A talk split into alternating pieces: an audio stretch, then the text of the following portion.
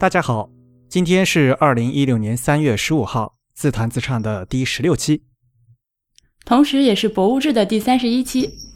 自弹自唱是全球首家用华语制作的字体排印主题播客节目。我是主播汶川西半东印郡的 Eric，我是主播黄浦江边清蒸鱼钱蒸鱼。博物志是 IPN 播客网络旗下一档关于博物馆的播客。我是婉莹，我是大黄。推荐大家使用泛用型播客客户端订阅收听我们的节目。欢迎与我们交流或反馈。我们推荐大家使用邮件的方式。我们的播客只有声音，没有图像。自弹自唱的口号是用听觉方式扯视觉艺术。如果大家可以脑洞打开，那么我们的目的就达到了。如果您喜欢自弹自唱，也欢迎用 PayPal 或支付宝向我们捐赠。无论是捐嗯捐赠还是反馈，我们联系的地址都是 podcast at the type 点 com。博物志已经开通了会员计划，如果您喜欢我们的节目，欢迎加入会员，支持我们把播客越做越好。关于会员计划的详情，请您访问博物志点 FM 斜杠 member。好长的开场哦，今天 有史以来最长的。我觉得我边听着，我脑子有点分裂。有台，我们终于胜利会师了。有台终于会师了。此刻背景音乐应该放点啥？我都已经起了个名字叫“井冈山计划 ”。太红太专。过于过过于红过于专好，呃，我们本期的很开心很开心，能和自弹自唱的两位主播一起坐在一个打引号的直播间里面录这一期节目。呃，Eric，我们这期主题是什么来着？还用问吗？去博物馆也是要看字体的。这个系列是我们博物志的一个系列嘛，对吧？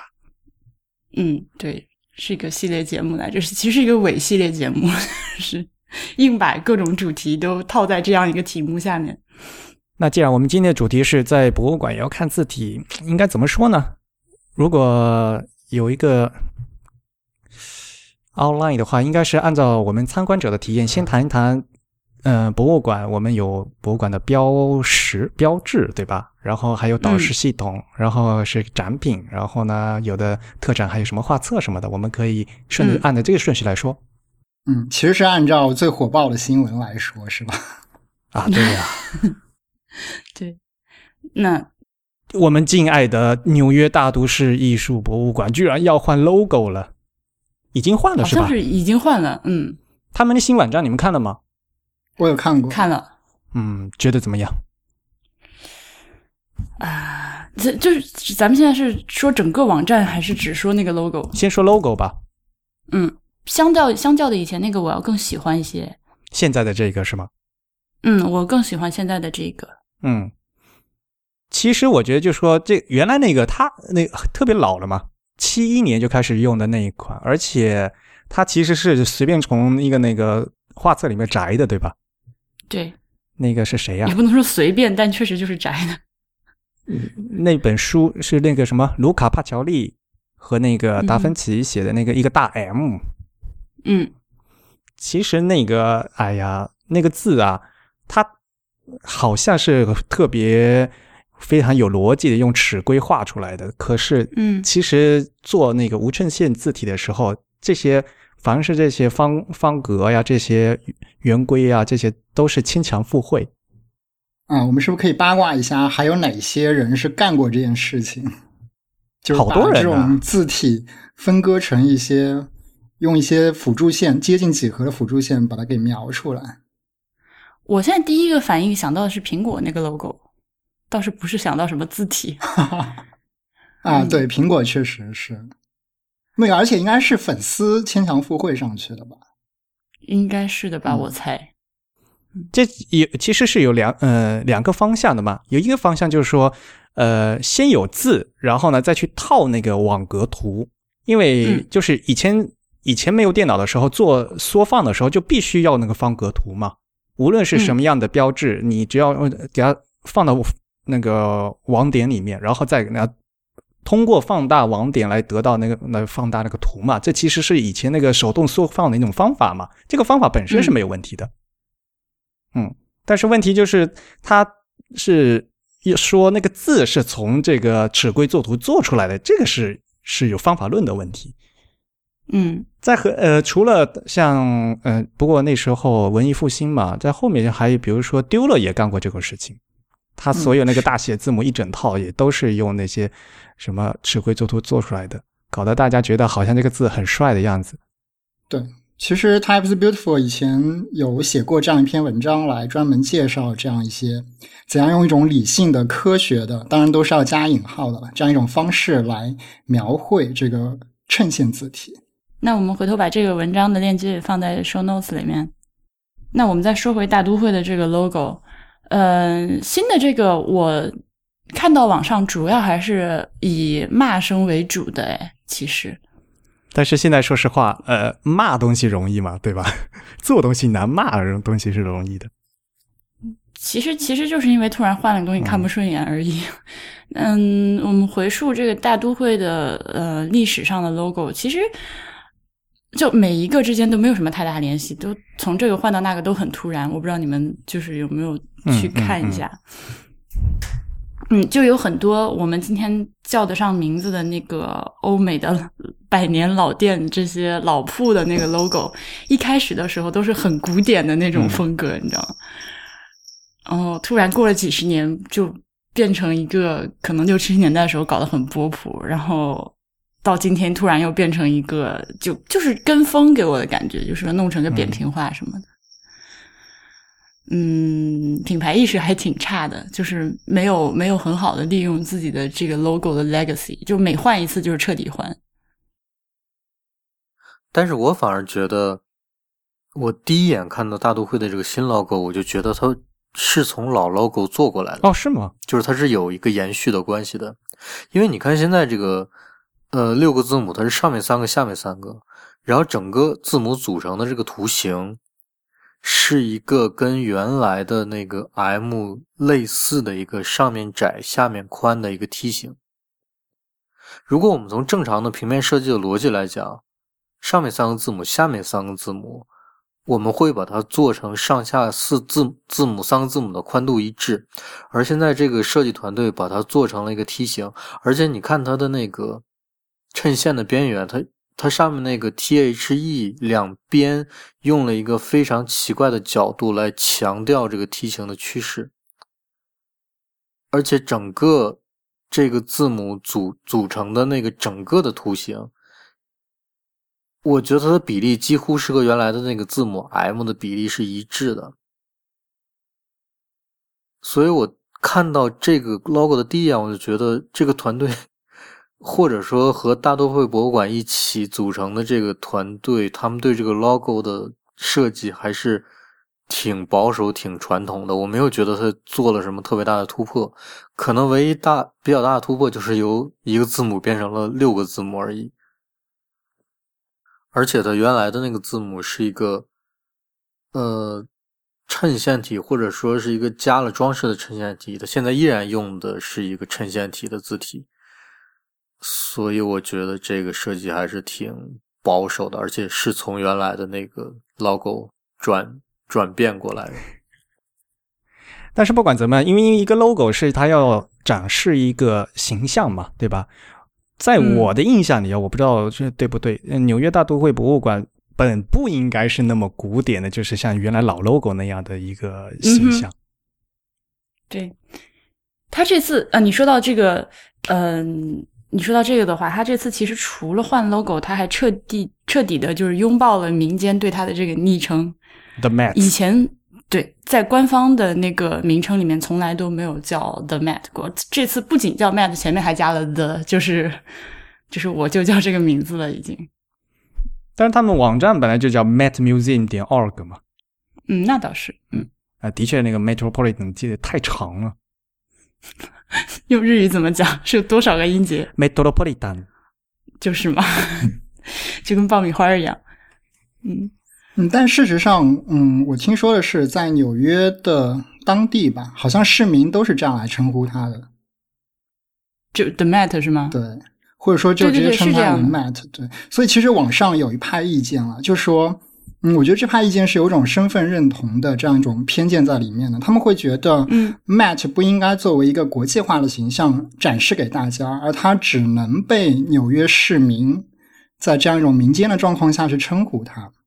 所以有人觉得，如果你将 Matt 这个形象推广出去，好像有损嗯这样一个国际级的博物馆的这样一个传统或者说经典的形象吧。但另一方面，其实那个我们知道五角星就是。美国一家非常著名的设计公司，他们早前为这个大都会博物馆设计过的一些海报，在这个文字排版上就已经有刻意的来突出 “met” 这个词了。比如说，他在排这个呃 “met metropolitan” 是吧？“metropolitan” 的时候，他会故意在那个 “met” 后面加一个换行，然后就把这个单词一切为二来排。啊，OK，嗯，the met，对，所以我觉得有一部分人反对这个名称，其实带有一种。地域偏见吧，就觉得这东西只能是纽约人叫，你们纽约之外的人就别叫了，就是这种感觉。嗯，啊，那如果有人这么想，还就还挺狭隘的。我觉得，如果像嗯从小看美剧比较多的人的话，或者像不鸟万如一叔叔这种从小看《宋飞传》的话，就是 The Met，他就是就叫这个名字。嗯，或者对博物馆稍微有一点了解、有一点兴趣的人的话。都还还是至至少在我这个 community 里面，不管你是是不是纽约人，哪儿的人都管他叫 Matt。其实，嗯，哎，不过纽约人这么想可以理解。对我个人其实是比较同意他叫 The Matt 的，因为 The Matt 明显好记嘛。对于一个非英语母语国家人来说，它无论是好记还是好念方面都更容易传播。所以事实上，它是有一种将自己更加世俗化的这样一个趋向的。而且他拦呃挡也挡不住啊，就是他不可能阻止人家别人说不要叫我叫 Matt，我一定要叫 Metropolitan Museum of Art，这不可能的事情。当然，他表达一个官方的态度啊，就官方愿意去迎合这个民间的这样一种普及化。嗯，基本上现在博物馆整个博物馆界都是这样一个态度，嗯，就是恨不得把自己再往外面放一点，这样。嗯，我觉得我们可以类比一下，比如说我们在。呃，国内在北京的时候，我们会称中国美术馆为美术馆。嗯，因为一开始北京就比较大的美术馆就只有中国美术馆，后来才出现了其他的美术馆，所以我们就这样来称呼中国美术馆。但是我觉得这个称呼就是不能拿来推广的，就外界根本不知道你在说什么。但是 The Met 这个，它就是由于它有很高的识别性，所以我觉得从昵称这个角度来讲，它它推广是起来是完全没有问题的。不过这个其实不只是在中国或者像美国有吧，比如日本就很多国家都会有一个什么国家美术馆之类的，对吧？那这个东西如果你翻译的话，你翻译过来肯定要带上是某某国家国家美术馆，要不然别人不知道你说哪个国家。像日本还有什么国立新美术馆，那它简称肯定对它肯定简称就叫新美术馆。那么当你把它放到一个国际的环境中的时候，它确实是会有一些。比如说跟同类的美术馆重合呀，或者是有一些歧义这样子的。对，像这种可能，如果嗯，就直接在后面加个括号标明地点了，因为有一些他在他的母语里面，就是就我是从作为一个翻译的角度来讲，就如果他在他的母语的那篇文章里面，嗯，从头到尾都管自己叫新美术馆，那翻译的时候，可能翻译一般也不会给他加上那个国家名，而只是就注一下或者加个括号，然后标明个地点这样。对，而且这不是一个偶然的例子。我觉得还有一个比较好的例子是荷兰的国家美术馆。就荷兰的国家美术馆，它的简称就是写的它那个荷兰语的那个国家美术馆的简称是吗？对，应该就是那个 R Rex 是怎么念的？这个要让 Eric 来帮忙了。我不会荷兰语，就是那个带 I J 和字的。对，就荷兰语中有一个 I 和 J。荷兰语你让大黄念是比较靠谱的。但是我对我忘记这边有个东一区的 那个怎么拼啊？啊，就是那个 i j 是一个一个字母嘛，就是对对，在荷兰语 i j 是相当于 y 那个字母。对，所以那个荷兰国家美术馆它改，他们最近应该是前两年吧，也改过他们的这个标志。那它改完之后，它也是着重突出了 i i。J K S 这几个字母，那如果你把这个翻译成一个英语，或者是翻译成一个通用的语言的话，它就叫国家美术馆。所以它本身也没有什么特殊性，但是因为它用了荷兰语的这个拼写方式，让它在这个整个国际环境中有一些特殊性。嗯嗯，就算是一个比较得当的例子。那么 Matt 这个可能就是因为英语过于的通用了吧，所以大家反而会觉得这东西好像容易产生误解。嗯，所以其实还好，其实不会，都是要结合上下文嘛。对对，这个在法语里面是一道菜肴的意思。我忍不住想要吐槽这件事情。嗯，其实这次因为不仅是一个 logo 了，它整个 VI 也改掉了嘛。最关键的就是它配了一个 The Mat，它把这个 The Mat 这个 branding 做出来了以后，他他做了一套无衬线字和衬线字，就这两款这两款字体就可以一起搭配来使用了，所以他把这整个 VI 全部改掉了。嗯，那个虽然这个虽然这个概念你们在自己的节目里面说过，能不能跟博物志的听众非常简短的介绍一下什么是衬线字，什么是无衬线字？很简单的，呃，就因为衬线嘛，就是大家比如说呃大写字母的 I，它嗯除了一个竖杠以外，它可能会在上面有两个小装饰性的那个部位，像爪子啊或者像像小线小线条，这个就叫衬线，英文就叫 serif。嗯，那就是呃相对于我们中文里面可能就像是宋体字那样。可能就在横线外边，外面有装饰性的什么小三角啊，这就这样部分的东西，我们就叫衬线体，在西文里面叫衬线体。与之相对的，没有这些装饰性的衬线的，就是无衬线体，就相相当于我们中文的黑体字那样的字体，两两类字体的通称，这个是嗯字体类别的名称。OK，谢谢。但是你们有去看的现在的现在的新网站吗？它的新网站是这个衬线，这个衬线体和无衬线体混排的。嗯哼，对，非常的别扭。哦，你这个建筑师的强迫症。我看起来是觉得非常别扭的。就从它那个题头，就是网站最上面那一块儿，左边是它新的这个带衬线的 logo，然后右边是一片一一串没有衬线的一些菜单栏。这个地方在我看来，我就有点。我只能说把它当成一个 logo 没有什么问题，但是组合在一起还是不太舒服，因为字的那个嗯字重啊，然后还有它那个厚度，感觉都不一样。嗯，而且它它用的是个统一的形式，就感觉它们都是一体的。它如果把这个 logo 稍微再做的有点区别，在这个语境下啊稍微做点区别，我还会觉得舒服一些。但是它现在都都，而且它下面下面那几排呃那个。不同的题目上面也用的是带衬线的，但是再下面的所有内容都是无衬线的，就是。啊，你说你现在说的这个地方，我看着也觉得很难受，是吧？太杂了。嗯嗯，那他可能需要时间去调整吧，我觉得。嗯，那我们再说回他的这个导视系统，嗯，这博物馆我们四个人中有人真实去过吗？我没去过，我也没去过，我也没去过，对，我都没有踏上过美利坚的领土。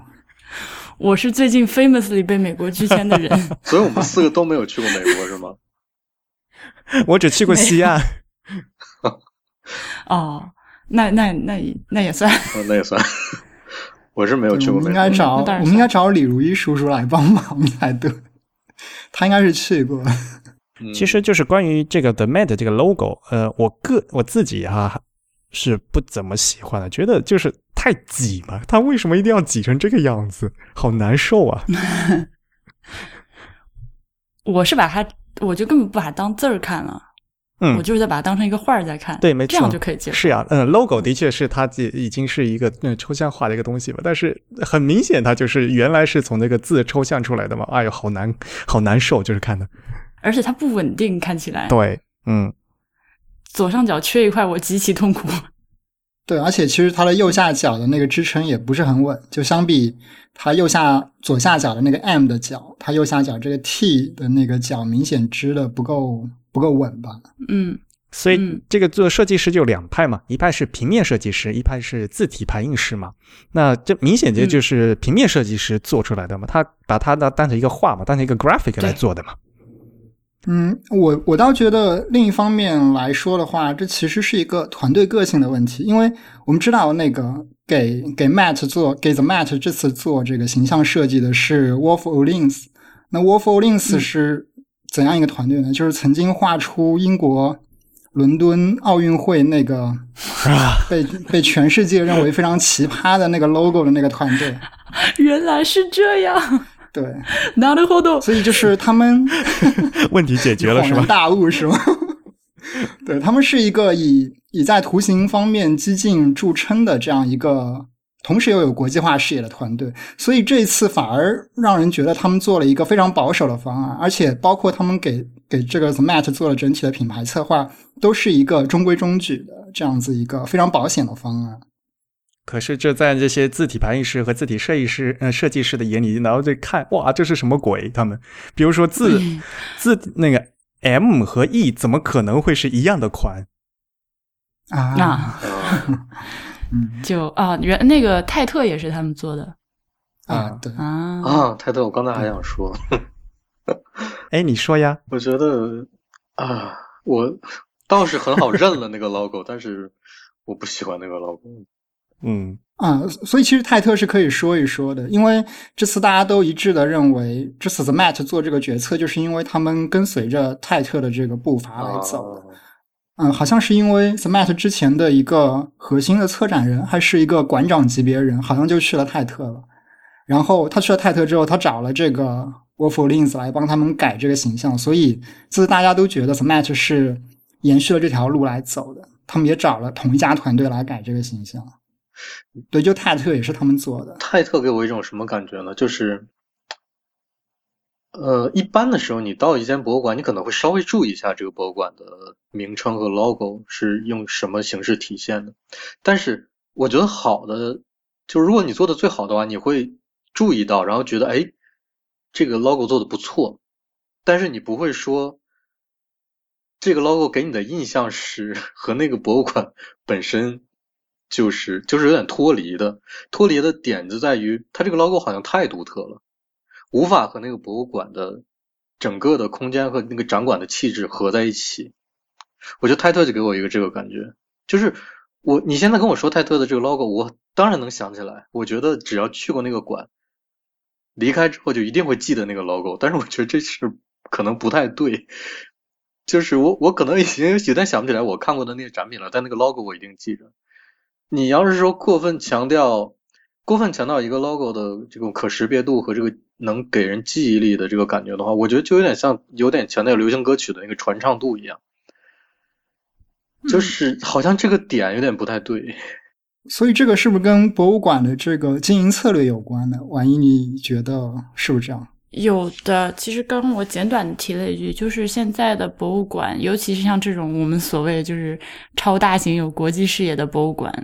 嗯，它的 marketing 已经在整个博物馆的团队里面可以说占到了最重要的位置。嗯，就是这个这个部门，就是这个广义的 marketing 啊，除了自己的宣传，包括这种呃 logo 和字体的设计啊，呃，它的经费可能都是要比那个 conservation 要更要差不多或者更多的。然后基本上的思路就是要把自己做成一个产品来推广，就是。做成一个商品来推广，就是虽然说这个博物馆本身它还不是以盈利为目的，但是它这个推广手段已经彻底变成了那样。嗯，所以不管是 logo 还是什么东西变得越来越亲民，我一点都不意外。嗯，针对这一次这个 The Mad 这个 logo 嘛，有人指出来说，这明显这是一个平面设计师做出来的东西，对吧？而而且呢，往往呢都是就是公司的管理层，比如老总。往往他并不是设计的本行的人啊，他说：“哎，就这个好了，就选中了。”像比如说 Uber、雅虎，这最近这改的这几个字，好像都越改越奇怪，改的非常扁平嘛。这个事情好像对我们中国，对我们中国人来说一点都不陌生。Uber 真的太丑了。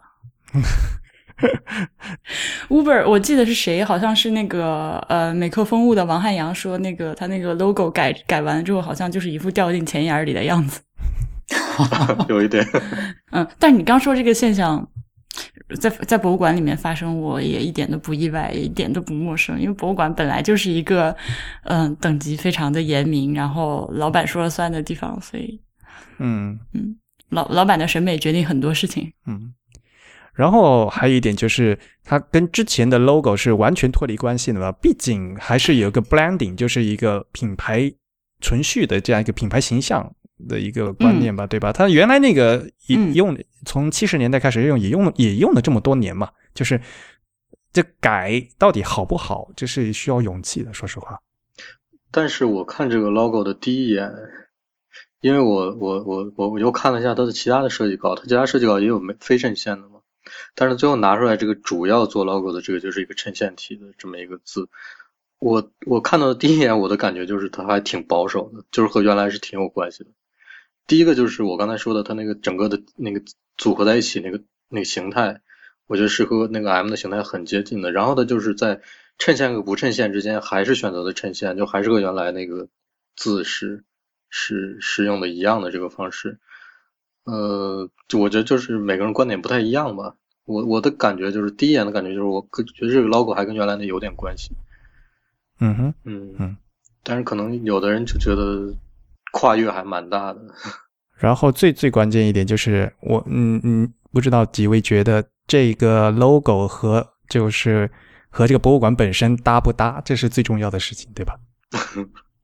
这个我们都没去过，所以很难讲。我只能我只能说，所以那个大都会博物馆它主要的馆藏是什么？或者说它这个品招牌性的馆藏大概是一些什么样风格的东西？嗯，他们家真的什么都有哎，就是它馆藏过于丰富。相比起啊，这么说吧，就是我对我作为一个没有去过的外国人，然后。大都会给我的感觉就是，相比起它，如果说我们如果说它某一个馆藏的分分支就是特别牛、特别拿得出手啊，当然它每个分支都拿得出手，我更加就在我脑海中印象更深刻的是大都会的那种 feel，就是它一直以来传达出来那种精神，就是一个很纽约，然后很高级，有多少有一点嬉皮，然后这样的一个风，这样的一个形象，在在我的印象里。就是，所以为什么我还挺喜欢这个 logo？我觉得还挺大的，而且有那种兼容并包的那种感觉。那倒没有，他们不愿意归还一些合法、非法获得的中国文物，所以兼容并包鬼。好吧。嗯，所以国内的博物馆有什么 logo 你们印象很深刻的吗？国内的博物馆有 logo 吗？妈，首先。有有，一般就是用书法写的那几个字，就是他们的。对呀，有有高人题字嘛？嗯，对，这这是一种一种比较常见的策略啊。就是当然，这些博物馆一般都是官方的，就是政政府办的，那应该叫怎么办？官办的是吧？官办的博物馆。那么还有一些博物馆，它可能常用的一个手法就是，如果它的博物馆的这个建筑是一个。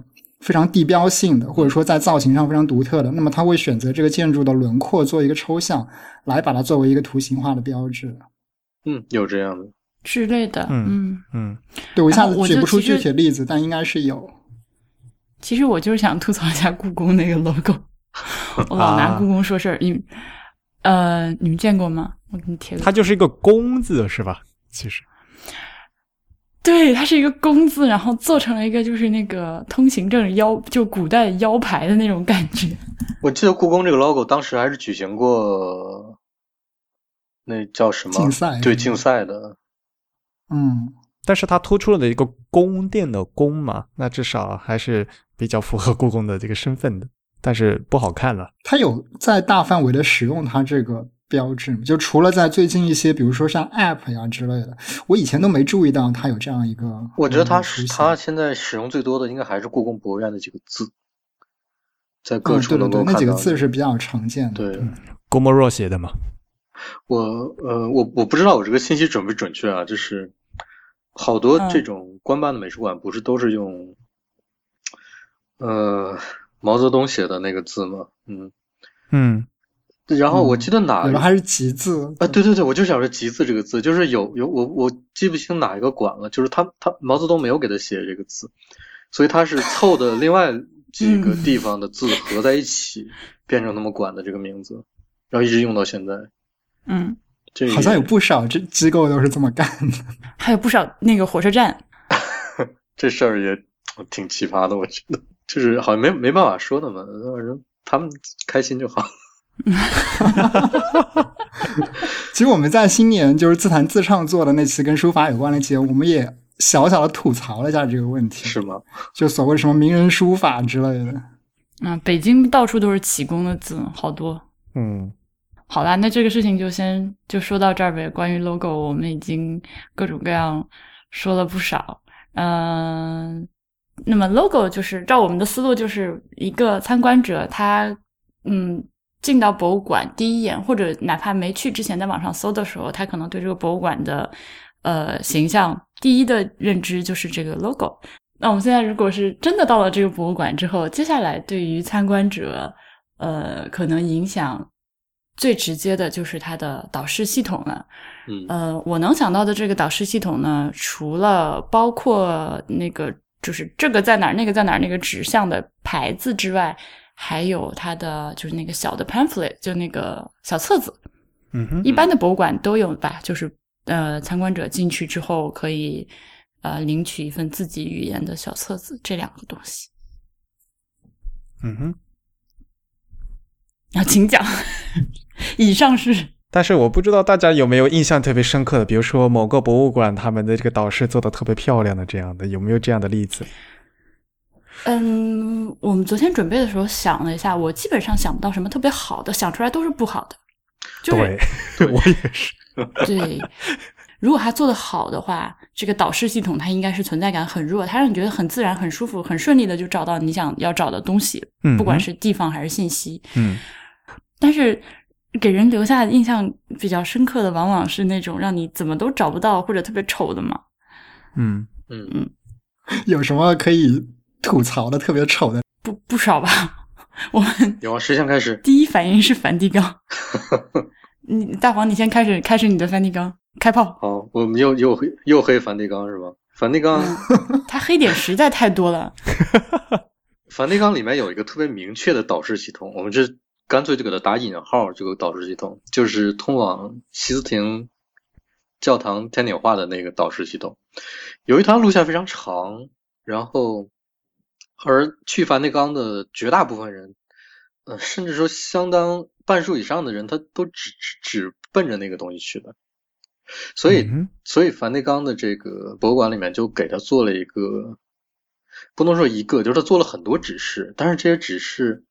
非常的怎么说呢？就是随意，就有的时候是给你贴一张纸在墙上，然后写画一个箭头写，然后箭头旁边可能还有一个照片什么的，这是往那个那个那个东西的方向。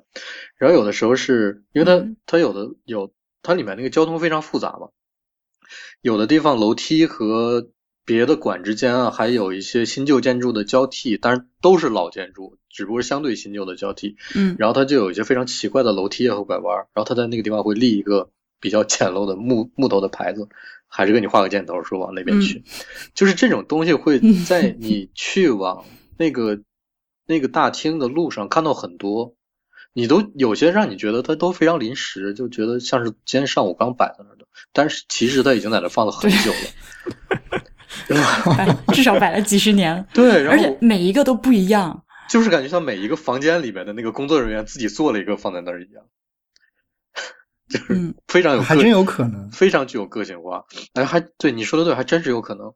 然后我昨我昨天和婉莹在聊这件事的时候，我就在想，那你还不如干脆就在地上弄出一条路来，这条路你用一个白颜色或者是其他一个跟地面颜色比较接近的，但是能分出来的路，一直把这条最近的流线，或者说你认为最合适的流线。在地上标出来，然后你参观者无论说你到任何一个其他的展厅看其他的展品的时候，你只要回头能找到这条路，你就还是能去到那儿。我我觉得这个就是个很好的导师，相对于他原来那个非常随意的导师系统来说。好，我把那个梵蒂冈黑完了。那我继续，就是基本上第一次去的那个游客，如果说你事先事先的功课做的不够好的话，那个。比较顺利能找到西斯廷小堂的做法，就是你拿一个他那个地图，然后他那个地图上倒是有给你标路线，就是这么走。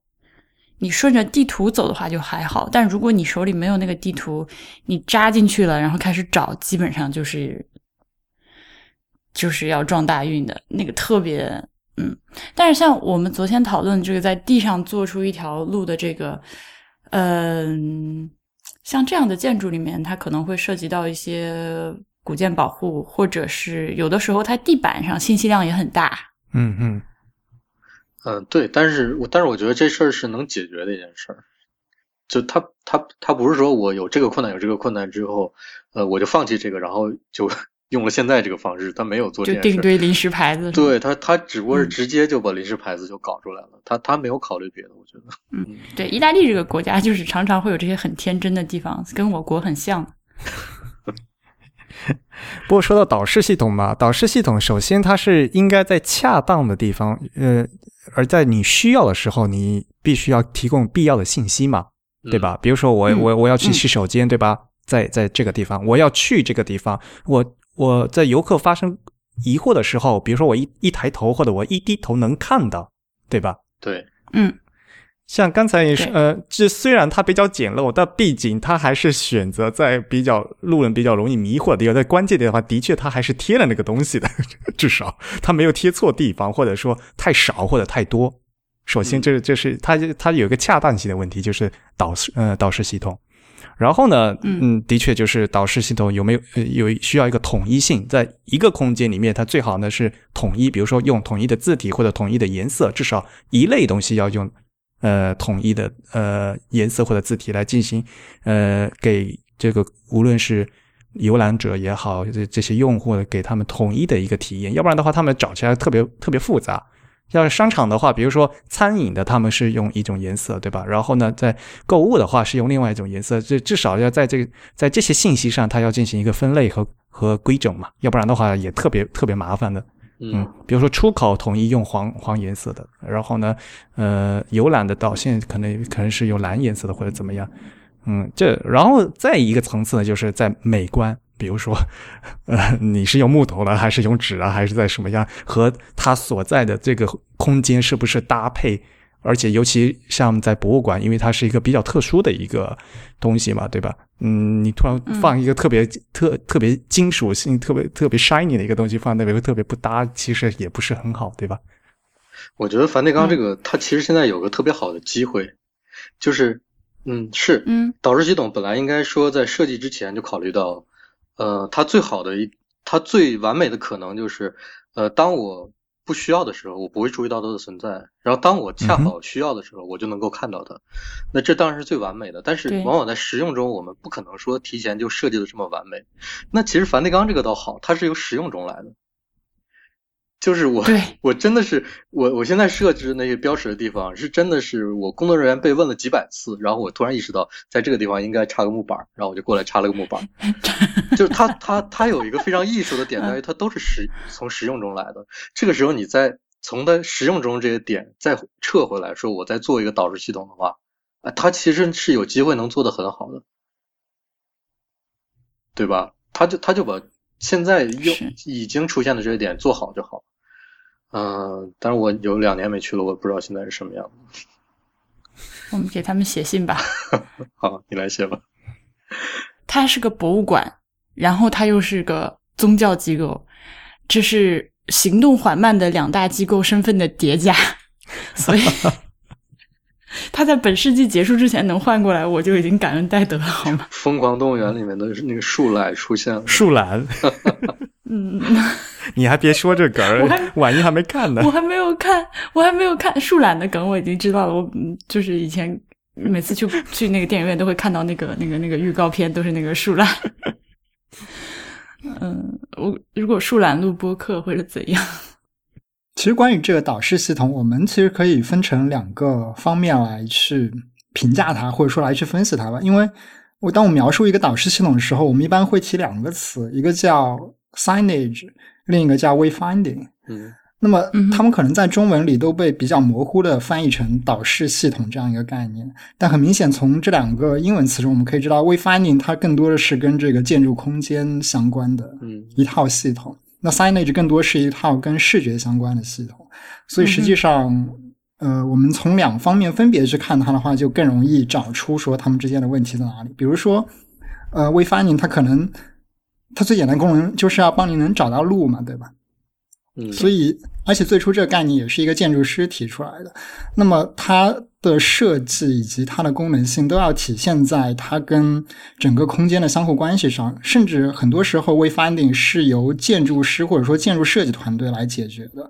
那另一方面，signage 就是刚才艾瑞克很多提到的，包括它的色彩系统，包括甚至它的一些图标画的是不是容易认。很多时候，可能你会发现，你是一个新的一个公共场所的时候，你会发现你分不清男女厕所都是有这种问题的。是，嗯，对，嗯，所以就是，嗯，我觉得就是我们在分析他们这些导师系统的时候，也可以从这两个方面来来分别的去对他们做一个分析或者讨论。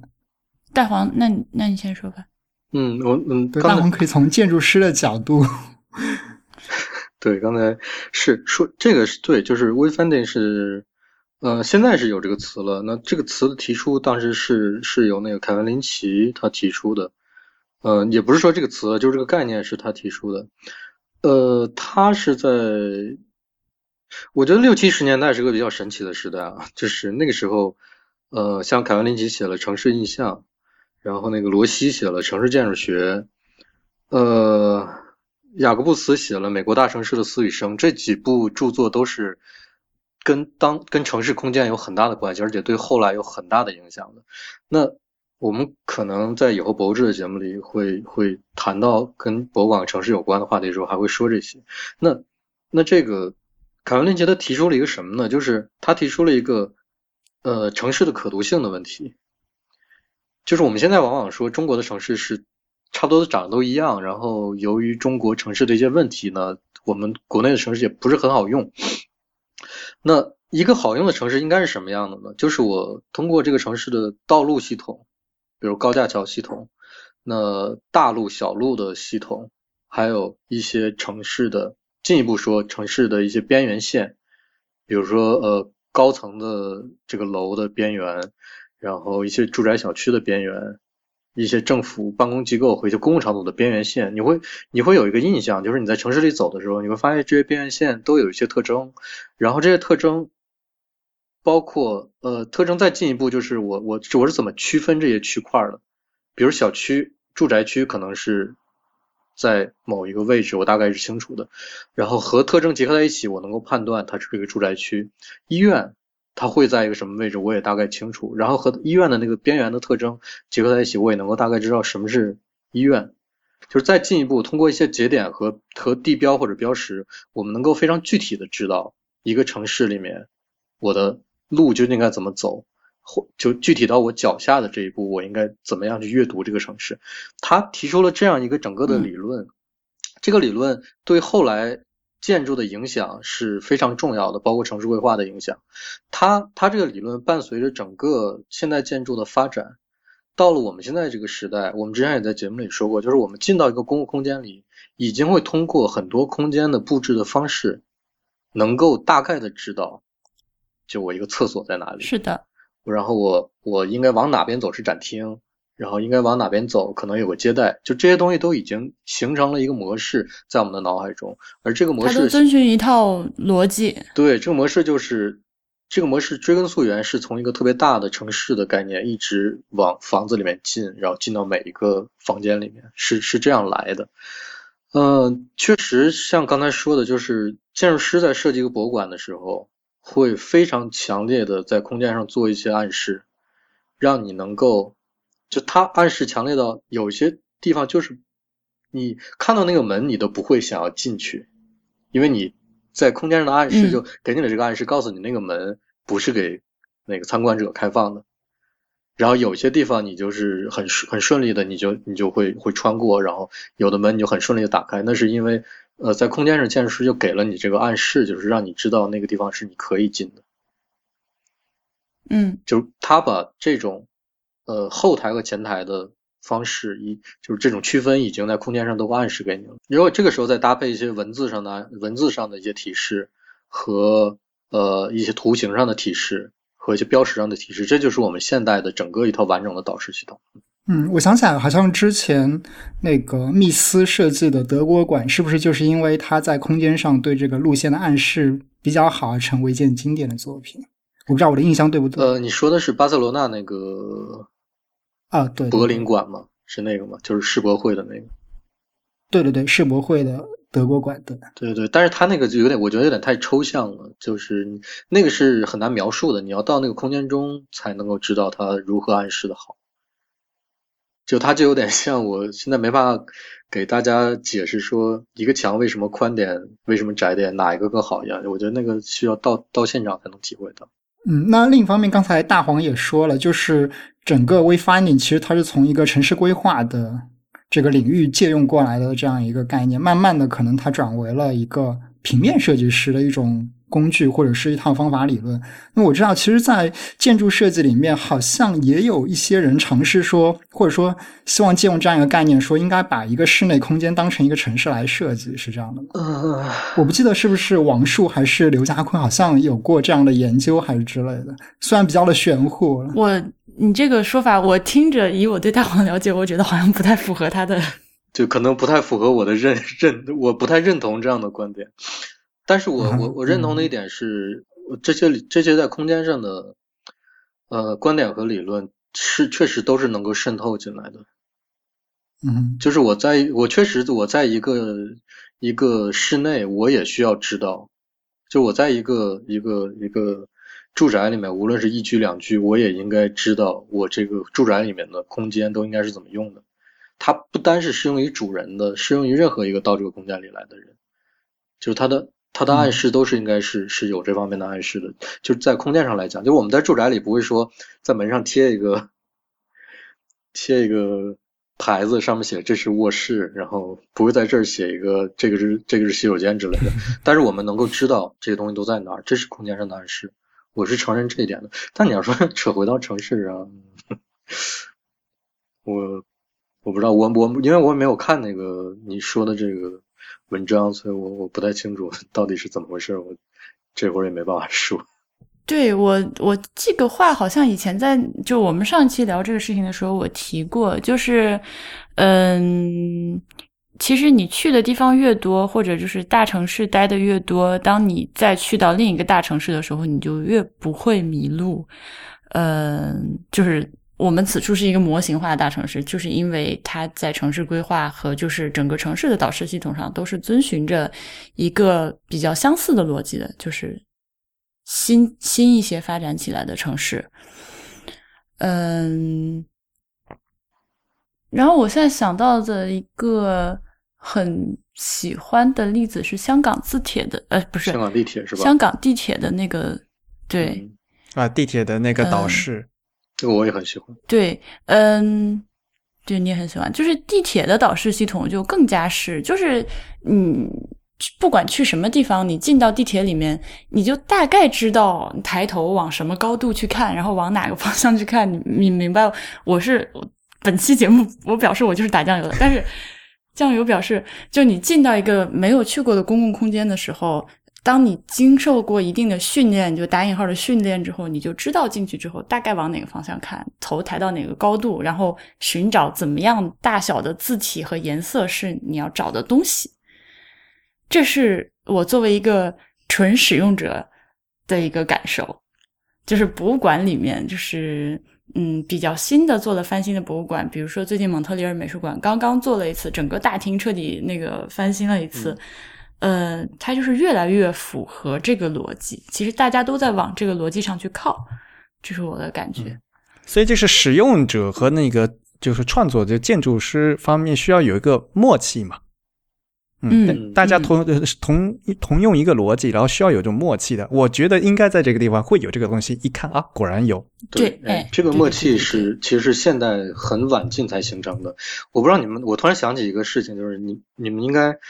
嗯，就是看那种描写古代社会的电影或者电视剧的时候，经常有那种场景，就一个无知少女在一个城堡里面或者一个什么地方走走走走，突然看到一个门，然后那个门可能虚掩着，她就很好奇的过去推开一下。这个时候，包括观众和她本身都不知道那个门后有什么，但是这个情况就很少发生在现代空间里。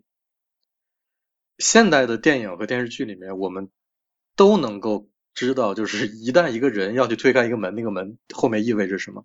它是个办公室也好，是个会议室也好，我们脑中是有这个概念的，但是古代那个建筑里面就没有。所以现现嗯现代的平面设计中，就刚才说 signage 嘛，就是导视系统的话，就是极最大限度的呃构成这种默契，来制造这样一种逻辑，来让使用者来。更好的来进行沟通嘛。嗯嗯，因为图形化的语言会更加的通用和亲切一点。嗯，但是就算是这样，嗯，我们是不是应该稍微收回一下字体？嗯，因为在导导视的时候，更多的是图标，是吧？对，更多的是图标。而且这个事情在欧洲的话非常坑。怎么讲？对你换个地方，那个字就因为欧洲就语言就完全不对欧洲，而且大家都是绝大多数都是用那个拉丁字母嘛，因此，嗯呃，各种比如说英文、法文、德文叠在一起的话，就乍一看你还看不出来这到底哪个是自己家的语言，就看的都特别像。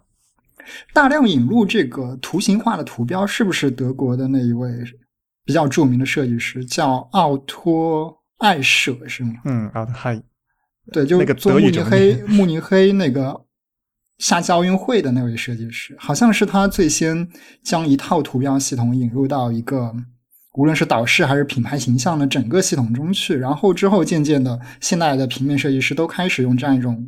approach 来做整个的导视和品牌设计。嗯，我不知道他是不是第一个，但是他的确是呃，因为他做的很这个导视系统也非常有名嘛，嗯，在整个呃设计史上也造也是非常有影响的。对，教科书级别。嗯，所以就是说，这图和字是要有比较适当的搭配。往往的有时候在就尤其像比如说卫生间啊，这个男女的话就。直接画图就行，千万别写字，汉字什么的就 坑人。汉字是更更坑。我觉得德国德国德语就已经很坑了，因为德语可能他经常会女生写个 D，然后男生写个 H。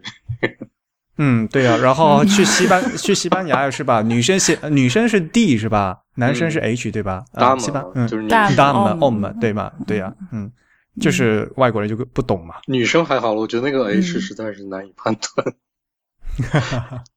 对，因为像我生活过的地方，我之前是在比利时那个上过一段时间的学。那个呃，布鲁塞尔它是呃处在荷兰语区内的法语城市，然后呢，又因为什么欧盟总部，所以英语的使用量非常大，所以就是永远都是三个牌子。嗯哼。嗯，我现在的魁北克也是，魁北克就是永远是法语、英语这样。嗯，就，但是，嗯，你生活一段时间之后，还是，呃，你刚说的那种一眼看过去全是字母的那种感觉就已经没了，就是很明显一眼就能看出哪个是哪个。但是，就你就会这有时候英，尤其是英英语和法语很像嘛，有必要吗？有时候是真的会那么想。有有有有有有有有，作为一个我认识不少那个就是只会讲法语不会讲英文的人，你如果给他看英文，就真的是就就不行。嗯嗯，而且他们是法律规定嘛，加拿大这个国家挺搞笑的。对，那是法律规定，没有办法，政治不正确了，要不然就。对，就全国其实只有我待的这一个省讲法语，但是其他省都被迫要跟着在标牌上标法语，虽然根本没有人用。那这个就是标牌导师系统上的这个字体。嗯，你们要不要跟我普及一下？有没有什么说到？就是在字体的选择上，呃，就是然后和它旁边的那个图形标志的那个配合上。其实这个就是从广义上来讲的话，我们可以就是另外再来讨论了。就是呃，博物馆就是这个相对来讲是一个比较特殊的一个空间嘛。就是比如说你和地铁还不一样嘛，对吧？因为我们就是说如果。搞一个特别现代的一个特别扎眼的一个东西放在博物馆里面，可能是不大适合。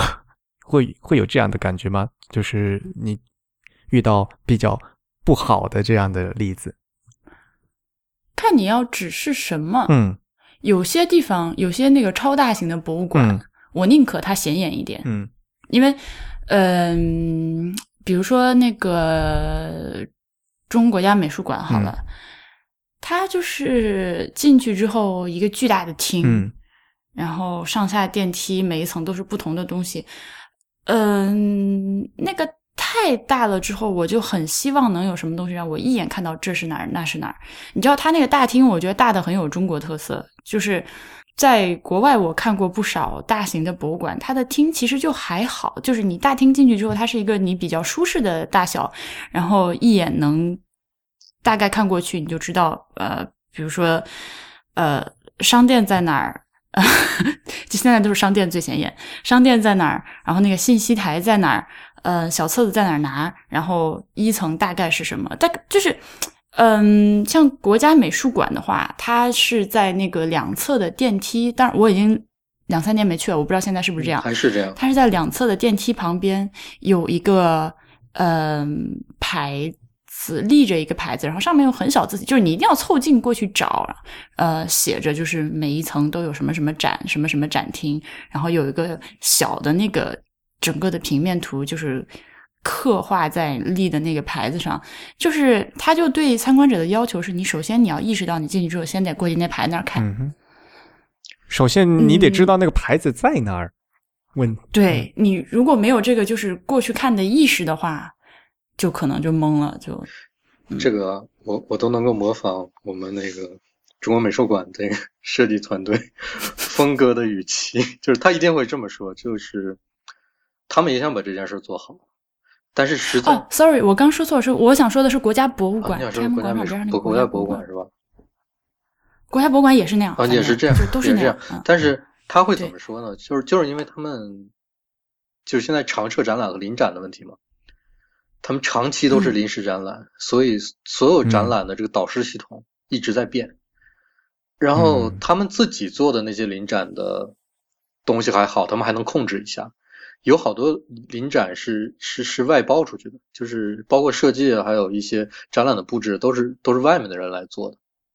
这样的话就就有的就就千奇百怪的各种情况。你你有你甚至可能能做的最好的一个方式就是把每个展厅的编号编出来。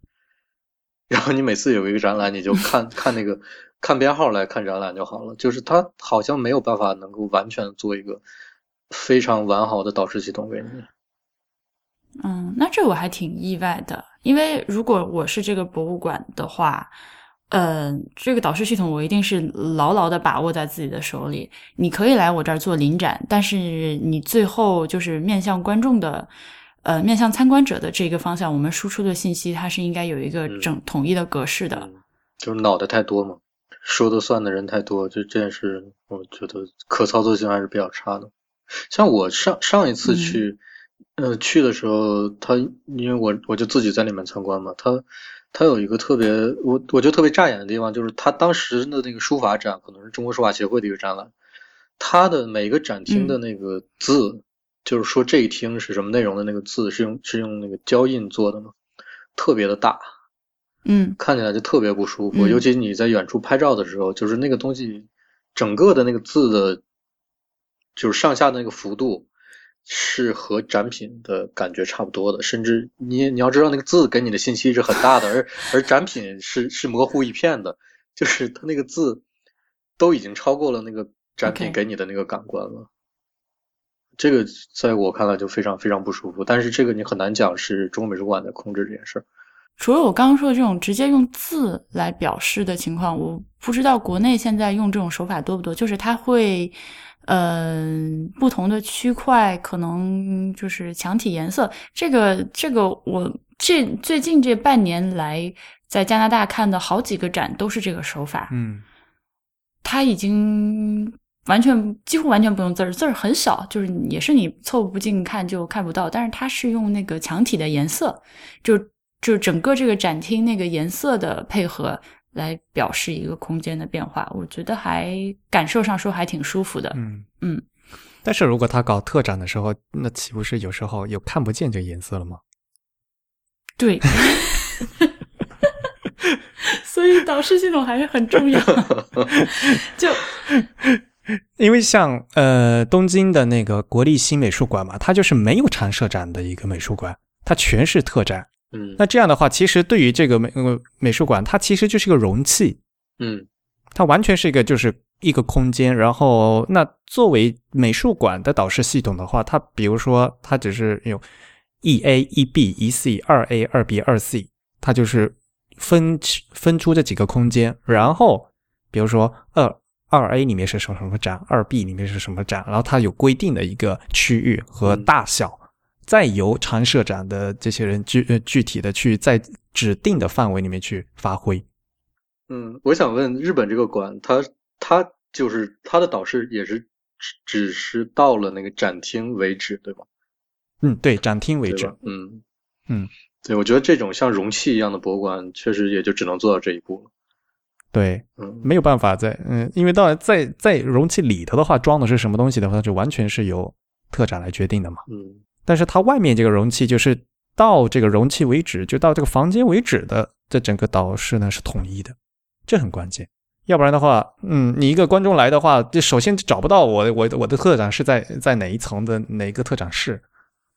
没错没错，这个我也是觉得国内的一些博物馆，就容器类型的博物馆做的不够的地方。嗯嗯。呃，那我们再再说回这个字体方面的，我想到刚刚那个艾瑞克好像有一个话题说到一半，就是关于这个字体的风格，因为我们知道那个字体是有还是有非常多种多样、细微差异，无论是大大小小的很多种的风格。那么艾瑞克刚刚也提到了，如果我们在一个公共交通设施当中看到的那些字体，它通常是以功能性为主的，那么它要求这个呃 legibility 比较好。那么，它要求这个风格可能硬朗简洁，但是我们知道，博物馆或者美术馆，它是一个有文化背景的场所。嗯，我们在节目的最开始其实也讨论到了，包括它的品牌形象之类的，它有一一整套统一的视觉语言在里面。那么，所以我们在选择字体上，其实是要考虑这个文化因素的。呃，像我和 Eric 可能会对这些东西比较。比较在意和敏感一些。那我不知道，如果说作为一个不是在这个字体或者是视觉设计领域工作的一个，无论是游客还是一个其他身份的人，他去看这个导视系统方面的字体上，会不会对他有一个什么样的影响，或者是对他认识整个博物馆以及展览有一些心理上的暗示？就比如说导视就是导视，我们可能会用一个比较嗯简简洁明了的一个无衬线体。呃，或者甚至比较完全中性的 Helvetica 这样的字体，但是呢，会不会因为说它，因为它是博物馆的导视，然后呢，我我会给它做的比较古朴风一样的这样的一个字体？你觉得？对，或者它就需要符合这个博物馆品牌形象的一些标准字体，它就没法用一些在通用意义上比较比较符合、比较适合做导视的字体了。嗯，我我作为一个外行，我先提一个问题啊。呃，在阅读起，我我的感受是，如果要从阅读的角度讲的话，一个非衬线体要比衬线体更易读，是吗？就是我我读起来更，就是读衬线体比较累，是这样是吗？有没有？因为如果是书如果是书籍的话，我个人觉得这个衬线体应该会更容易读一些。呃，因为刚才也说了，就是。比较偏功能性的一个空间，比如地铁、火车站啊、交通的枢纽啊这些，呃，当它做一个导视的时候，用衬线体、用非衬线体的，就是趋势越来越明显，而且基本上都在用非衬线体。那我也我也注意到，就是它其实也是现在很多博物馆的一个反差，因为很多博物馆它的，包括之前我们也说，它的 logo 用的还是一个衬线体，然后它的其他的一些东西就开始用非衬线体。现在我遇到的大多数的德国的博物馆，它的一个作品旁边的那个说明的那个牌子，还有包括它的我们今一会儿会说到那些印刷的东西，基本上都是用的一个非衬线体的这这么一个布置。嗯，就是它真的除了说比较有这个博物馆特征的东西，或者说是博物馆一直遗留下来古代的东西没有改的那些东西之外，其他的越来越倾向于这种功能性的。更清楚的，然后更好像看起来是读起来更舒服一点，因为因为那个在博物馆里面读那个墙上的东西或者说牌子上的东西和你读书还是不太一样的嘛。对的，对，所以我我觉得现在这个更多的非衬线体的运用确实是一个普遍的情况，然后确实感觉也更易读一些。我不知道婉莹是不是这种感觉。你刚刚说的这个，我觉得要分开说，就是呃，以进入展厅为界，进去之前的这个导视系统和进去之后写在墙上的字以及那个展品的标签，其实我觉得完全是两套东西。嗯，但是你说的那个就是非衬线体作为标题更可读，这个我是感受很深的。但是作为正文，可能还是呃，我觉得可能是因为我平常写论文受的影响比较大的关系。我们论文要求就是 Times New Roman 十一号字一点五倍行距这样，所以这个就是这个对我来说是最可读的。嗯，就是我读这个超快，你给我变成别的字体或者什么的话，嗯，呃，Vernada 这种我可能就会，如果就是大片大片的 Vernada 甩给我，然后就是那个一倍行距的话，呃，我就会稍微慢一些。嗯，但是博物馆里，呃，我感觉你刚说的那个就是导视系统和标题这种东西。啊，无衬线体用的多之外，这个是个事实，这已经，呃，不，我觉得是个大趋势，没有什么好争论的。然后也很少会有博物馆说，因为为了保存自己的 legacy 而去在这件事情上过分的纠结。除了我们刚说的那个西斯廷那种，嗯，因为这是很明显的。如果他还坚持用自己的什么哥特字体，就哥特字体，我基本上是看不懂的，所以。嗯，还是会换啊。但是至于说进到嗯真正的展览里面，呃，墙上写的字和展品的那个标牌的话，就很难讲，很不一定，因为这个可能会涉及到呃，就是这个东西在保证它的 readability 之外，它还是有一定设计的成分在里面。我觉得。从字体表呃，从字体排印的角度来讲的话，就就是分嘛，有两种，一个是标题字，一个是正文字。然后呢，有一个呢是易韧性和一个是易读性，readability 和 readability 的问题。如果对，如果你是大标题，如果是像什么呃导视系统的东西，标嗯嗯牌匾。甚至比如说展品旁边那个小牌子，说明这个它是一个什么东西嘛？还甚至是短文，比如说就两三行，这样的话，其实用无衬线完全没有问题嘛，而且很醒目，非常容易，嗯，非常这就是易认嘛。那嗯，我刚才为什么要确认一点，就是说还有一个易读性的话，就是说长文，像比如说婉莹刚才说你的的论文，嗯，对吧？呃，比如说你在进博物馆的话，有有些特展的话，它可能在第一第一面墙的话，它那个影壁上面，它会写一个岛屿，啊，我。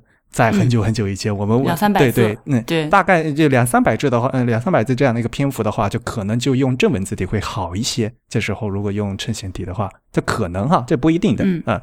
所以呢，就是说从呃字体排印的角度来讲，我们是分两方面来看这个问题的。而且这个东西没有绝对了，嗯。现在来讲来说，无衬线体它本身是一个相对来讲比较年轻的字体，因为如果大范围的使用还是从二战以后才开始的，那仔细想想也不到一百年嘛。而从衬线体来讲，说嗯甚至你刚才说的哥特体，对吧？那个都是非常，这我们可以上溯到很久很久以前的了。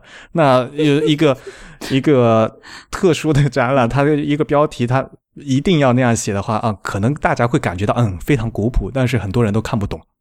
但是你要这样，就是看就要看不懂，对。但是你要这样说，如果你进到一个呃特展，然后突然那个看的所有的字都是用 Comic Sans 写的，那你看起来也是怪怪的吧？这黑 Comic Sans 真的是美，好吧？嗯，所以的话，这个东西关键是要看搭不搭嘛。那还有一个还有一点就是说，之所以无无无衬线体它比较呃比较泛用的是，因为它讲它是比较个无机制的，就其实说实话是百搭的。它不会去影响你所要它的空间和它需要展示的这个内容，所以呢，大家不会去，呃，就它能强调它的内容，而不不会像太突出它本身的存在感，这一点是最重要的。我想再补一刀，就是我平常常常去那个买烤肉的一家店，它就是在蒙特利尔，就是它它的那个店的名字就是拿哥特体，然后 那个小票上也是哥特体，我到现在也不知道那个店到底叫什么。我我也还想，我也还想补一刀，就是 关于哥特体的问题。在德国的同学还有报纸，还有一些杂志和报纸是坚持使用哥特体。嗯。而且它有很多的那个德语的拼法都是古代德语的拼法，嗯。嗯，我拿到那个东西是根本看不懂他在写什么，无论是从那个对对字母的认知，还是从对它的拼法的认识，我都看不懂在写什么，双重的困难。对，但是还是有人在发行这种东西。一样的呀，这如果换到中文来讲的话，有些人就喜欢写篆书，也写隶书嘛，然后就用一些很很奇怪的字嘛，就是大家看不懂啊。问题是，嗯，他自己觉得好像好像嗯很有文化的样子。嗯，写隶书这太累了。嗯，关于导致系统，我还有一个嗯负面的例子，就是建筑师对导致系统过分干预的一个例子。嗯，就是我之前呃也经常举这个博物馆，就是斯嘉特的奔驰博物馆。它本身那个建筑设计的是很有意思了，它用了几个螺旋，那么旋转，然后组成了这么一个一个不同的展厅和流线，很很奇特。呃，它的一个问题就是，它里你想象一下嘛，就是几个螺旋一直旋转下来，里面的展厅肯定会给人一种，有的时候会给人一种很迷惑的感觉，不稳定感是就是我顺着一个流线走下来之后，我可能会穿进另一个流线里面。嗯，它是几个螺旋嵌套的嘛？那好了，问题就来了，就是大多数人啊，我相信大多数，包括德国人也是，他们进这个馆不会按照一个特别固定的流线走下来，因为它可能性太多了，就是它每一层大概都有两三个展厅那样。好，那问题就来了，嗯，建筑师干了一件什么事儿呢？就是他们在展厅最核心的那一面混凝土墙上。从上到下做了一个尺寸特别大的一个，就是就是直接在呃凹进混凝土里面的一串数字。这个数字有三排，你们听我描述啊，就是它的展厅会分为三种，一种是 E 展厅，一种是 M 展厅，一种是 C 展厅。它的它是有三个主题的。然后 E 展厅这一块呢，是从上从 E 下面是八七六五四三二一零，M 展厅在中间，然后。是 M 下面是一二三四五六七，C 在最右边，C 下面是一二三四五。我的听 听起来就像一个特别复杂的数列，好吧？那这个就是它在每一层都把这这一串数列用一个凹进去的形式，直接是坐在混凝土上的，就每一层都有这个，听起来也已经很复杂了，对吧？然后它在你到达那个相应的那一层的时候，比如我到了 E 的。第五层，这个这一层可能同时是 M 的第四层，可能是同时是 C 的第三层。它的横排的那个五四三就会做做一个呃白色的一个突突出的文字嵌到那个凹进的那个混凝土槽里面，让你清楚这一层是五四三这一层。这个东西特别的明显，但是我实话实实讲，就是在那个空间里，这东西一点用都没有。就 Who cares？就。对，一个 who cares，另外一个就是你究竟告诉了我什么？就是 我看到一个一个很好看啊，一个一个挺好看的数列，然后这个地方高亮高打了一个高亮在这里，让我知道这是五四三，的那又怎样？嗯，我觉得这个真的是。有点天真了 做的，嗯，他其实很担很担心，就是说，呃，大家不知道自己在哪儿嘛，对吧？就迷路了嘛。没错，他很他很担心大家会迷路，但是那个馆的空间真的是没办法不迷路，嗯。就是大家就享受在那个迷路的 困境当中，就就完全没有关系。然后他这个导师真的，我我个人觉得没有什么必要 存在的一个东西。除了好看，没有卵用。对，而且就是而即使你告诉他哇，我这此时此刻在那个五四三，那又能怎么样？我怎么回去？对，对的，我到到了下一层就变成四五四。你要知道，它有它这个数字有正着排也有倒着排。天哪！然后还还还不是一样多的，是八七和五。一定是也和外星人有什么关系？好吧，好吧。嗯 嗯。那我们接下来，呃，我们刚刚那个。从节目开始到现在，我们呃说过了博物馆 logo，然后还说过了博物馆的导视系统。嗯，接下来还有一个我们两个节目的主持人们都非常在意的一件事情，就是博物馆的出版物。嗯，感觉又会变成一个集中吐槽。万一你手上肯定有很多很多这样的东西吧？因为你每次每去一个馆，你肯定要要拿一份的。我。对我国内有两箱，然后就是就是文件箱装了两箱满满的，然后这儿现在有一箱半吧，就是各种各样的，不管是免费发的还是买来的那些东西。首先我很好奇的一点，比如说哈，这每个现在都有多语言嘛，你会每份每种语言拿一份吗？不一定 就是就是如果如果我我是我是非常呃，在这件事情上可能显得有点小市民，就是 嗯，如果那个如果那个城市我知道我可能就这辈子只能来一次，或者我下次都不知道猴年马月才能来，呃，再加上如果门票非常贵的话，我就会能拿全部拿一遍。但是，但是我替自己辩解的是，我确实不是贪小便宜，这是一个 future reference，就是我在短时间内收集到的信息越多越好，所以我就会尽量的拿。嗯，但是如果是我常住的地方，可能我就会只拿个法语这样。嗯，这就涉及到那种就多语言混排的的事情吗？嗯，多语言混排，它其实。呃，博物馆，你要说那个导导览的小册子的话，它基它要不然就是呃英法在一起，要不然就是其他语言就单独给你出一本了。其实混排的情况在这个东西上还好，比较多的混排的情况，我觉得可能还是在我们国内。对，在国内，呃，然后呢，像在日本的话，一般都是混的。啊，哦，就国内也是吧，就是肯定要要有中英混排嘛，感觉就是比较高大上一点嘛。然后日本也是，日本的，然后往往呢，在那边很多英文，它本身的连英文译的都是错的，就是那我们吐槽不能。嗯，反正反正就是一定要在旁边摆一段英文，显得自己很国际化。对的，嗯嗯，就反而就像我到欧洲去的话，我就感觉的反而就更清爽，就没有 就没有这样混排的感觉。对对对，欧洲这边是不同语言基本是按照单独的语言排的。嗯，对，就是我这个册子里面，我就这一本是英语，就全是英语。嗯，然后你如果想要法语版或者德语版或者其他语版，你就去拿那个版本的就好。它很少有那个就是一本里面，嗯，打开就是一半英语一半法语，或者是一段英语一段法语，很少。嗯嗯，就是除非是真的信息量很小，可能就一张 A 四纸就打下了，那它就一面英语一一面法语这样。嗯。嗯，你们说这个我还想了一下，我一般就除了会拿一个德语的之外，如果中文的话，我会拿一个中文的；如果没有中文的话，我可能会拿一个日文的。啊，为什么拿日文的？因为我想，呃，因为呃，东方语言和西方语言它整个看起来感觉就完全不一样，不一样。嗯，我是想，我是想打开看一下它究竟有多不一样。嗯嗯，有的时候我会挺在乎这个的，就是你看一个德语的感觉啊，完全就没有问题，挺好的。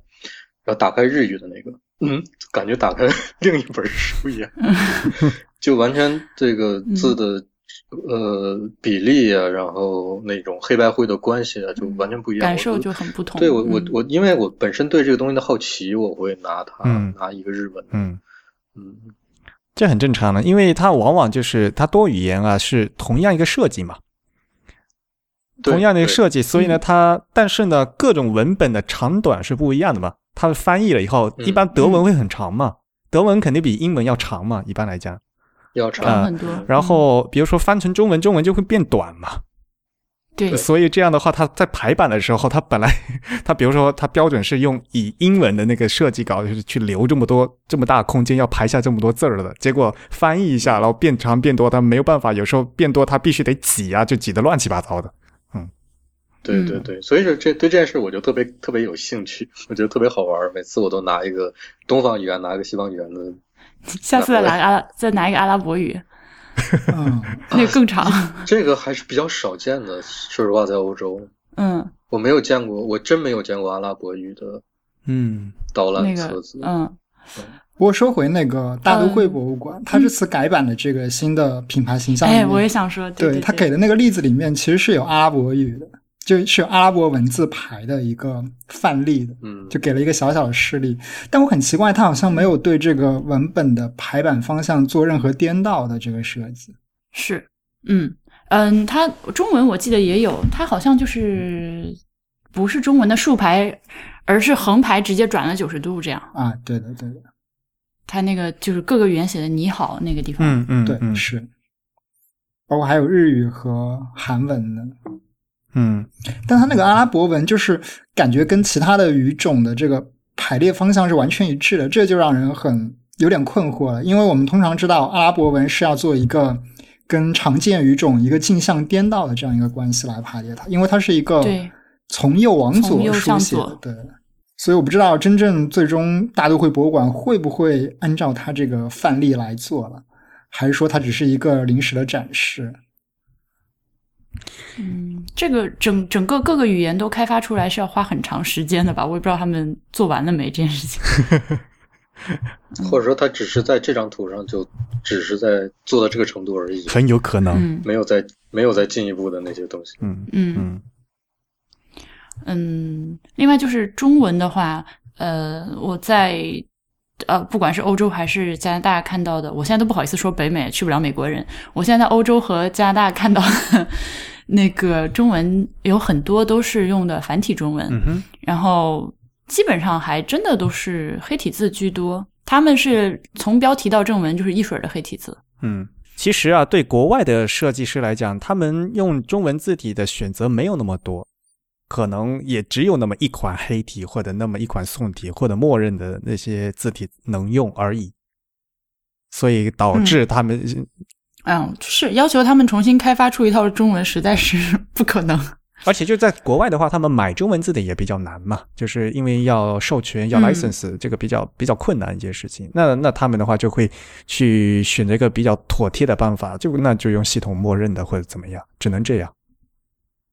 对，而且黑体的个性比较容易掌握一些，很多国外设计师他可能就不知道怎样来跟中国的宋体来做一个字体上搭配，就更别说那些什么楷体仿宋之类的。没错，我觉得他们可能是对中文的这种字体上的问题不太敏感，还不如用一个比较朴实、比较保险的东西。等一下，我觉得这个他们应该还是会雇一个中国人。对呀，我觉得至少 至少要有一个与母语的人来来兼修，或者来最后来校对一遍的吧，要不然的话太危险了。嗯，那就是你你一个设计师雇的一个兼修和校对这个人，他会反过来说。建议这个设计师用其他的一种字体吗？就是很 很工作层面的问题了。嗯，呃，从实操的角度来讲，我觉得很有可能就是像你们刚刚说的那样，就是稳妥，嗯，就是系统自带的这个黑体，然后从各个方面来说，它都是比较不容易出错的。嗯嗯，不过另另外有一句话说出来，可能就有点地图炮了，就是实际上在中国这个，至少在中国大陆，整个 typography 这个设计的这个门类就是。发展的不是很好，所以很很可能他们顾到了这个中国的这个翻译啊，或者是兼修，本身在 typography 方面就不是很精通。没错，就是他得多了解或者多对这方面擅长，多有能力，才能说反过去能说服这个设计师，我们是不是尝试一个别的字体之类的？这思考起来就太困难了。嗯，而且从更大程度上来讲，这并不是选一个字体就结束的问题啊。还有排版啊，一些很细节的东西，就就真正能精通这些东西，在全中国有多少，其实都可以数得数得过来的。啊，好难过。嗯，但是你知道，就是那些大的国外的博物馆，就跟说好了一样，就是卢浮，呃，就我们我们刚提过的几个，就是他那个中文的导览册拿出来，那那个安大略一郎什么的，那个中文导览册拿出来，感觉就是一个人做的。嗯，就我回头拍几张照片给你们看，就是那个那个字体的选择，然后那个就是风格上，就是就是抛开它本身的设计不谈，看起来就是很 similar。我觉得这件事儿反而是对的点在哪儿呢？就是他是这些人统一按照一个西方字体一个排版的逻辑去做的中文的这件事情，嗯，他可能会得到一个差不多一致的结论。啊，OK，明白我的意思吧？嗯，那反过来说，呃，本来就是以西以西方的感觉来排中文这件事本身，对吧？对，就他会他会用西方那个逻辑去做中文这件事儿，他用的统一的那个审美来做，得在中文这方面结得到的结论也差不多应该是类似的。对，而且他们购买字体的渠道也非常的狭窄。嗯，对。嗯，退一万步来讲的话，中文的黑体本来就是受了西文那个三嗯对那三那三 serif 影响而，通常其实就是蒙纳的那几款黑体，通常就是蒙纳的对蒙纳黑，看起来那个字软软的，一点力气都没有啊。然后从那个展嗯嗯博物馆的手册，我想转移说一下，就是展品的那个说明的那个展那个展板。大家会都会要看吧？这个这个到底是什么东西吧？我就强烈建议，就很在，因为我去博物馆的时候，我读书少，字很很多不认识字，我希望他们多 多加点拼音，尤其是看的什么青铜器啊，就好多字不认识。对对对，青铜器那个真的太坑人了，然后那种就是装都没有办法装的，不会就是不会。本来还说秀古代的地名人名什么的，秀才对认字读半边，那连半边都没有。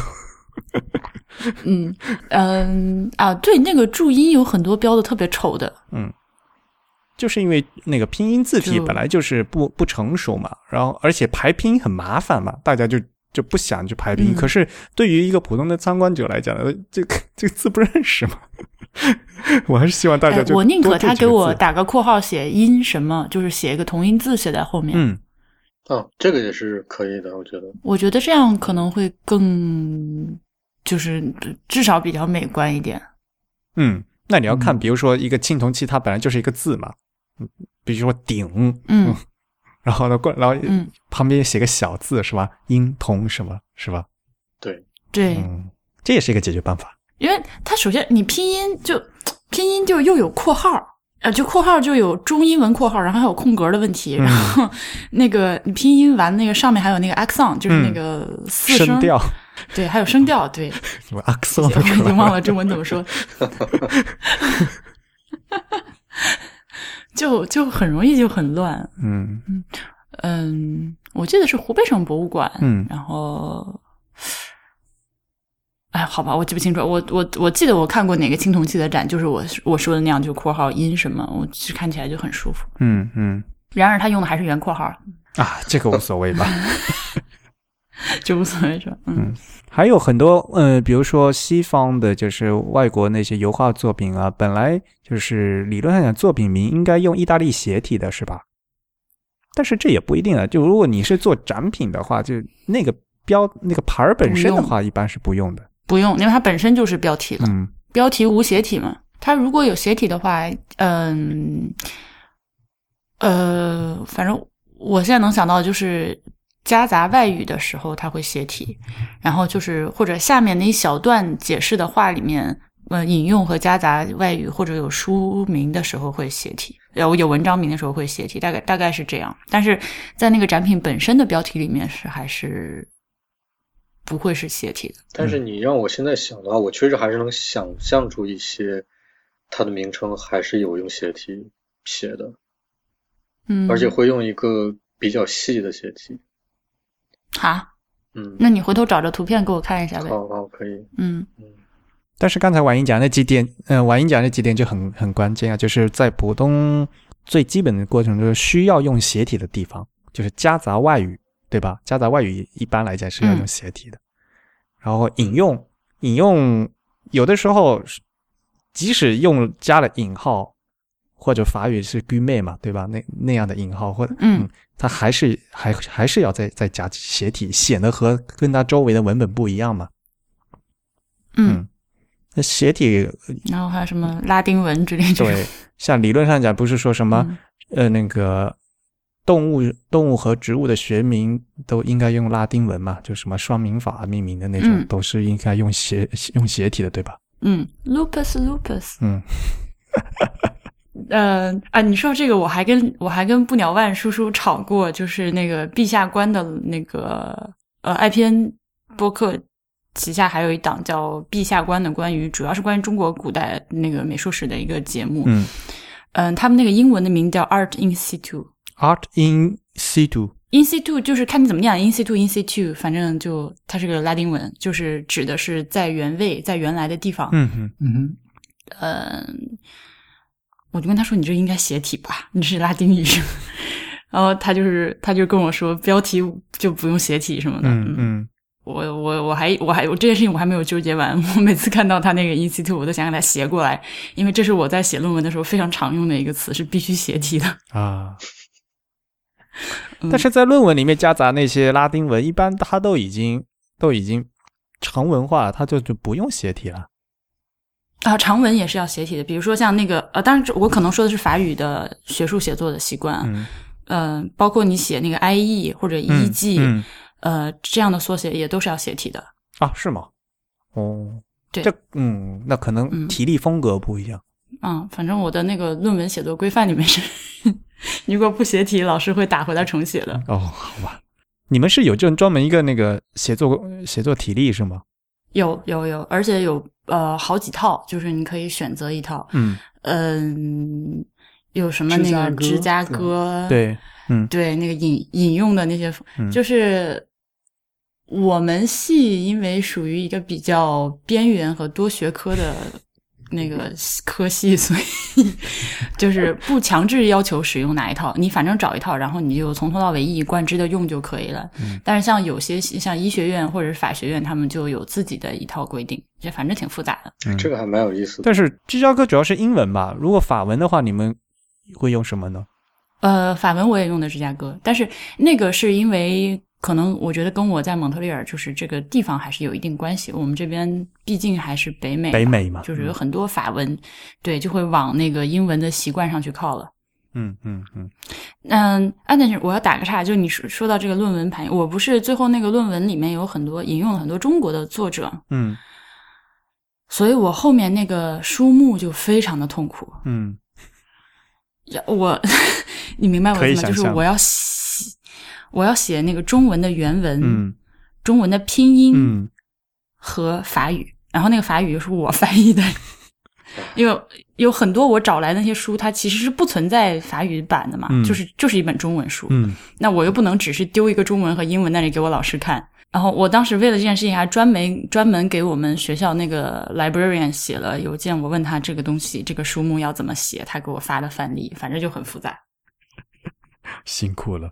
就是，嗯，就是，嗯，先写，我这个会不会有点远？但是我 好想说，总之就是先写这个呃作者名字的汉语拼，嗯，汉语拼音，而且是姓名大写，姓名顺序吗？还是名姓？它是姓名这样，外国人的名字，西文的名字也是这样，先是全部大写字母写姓，然后逗号。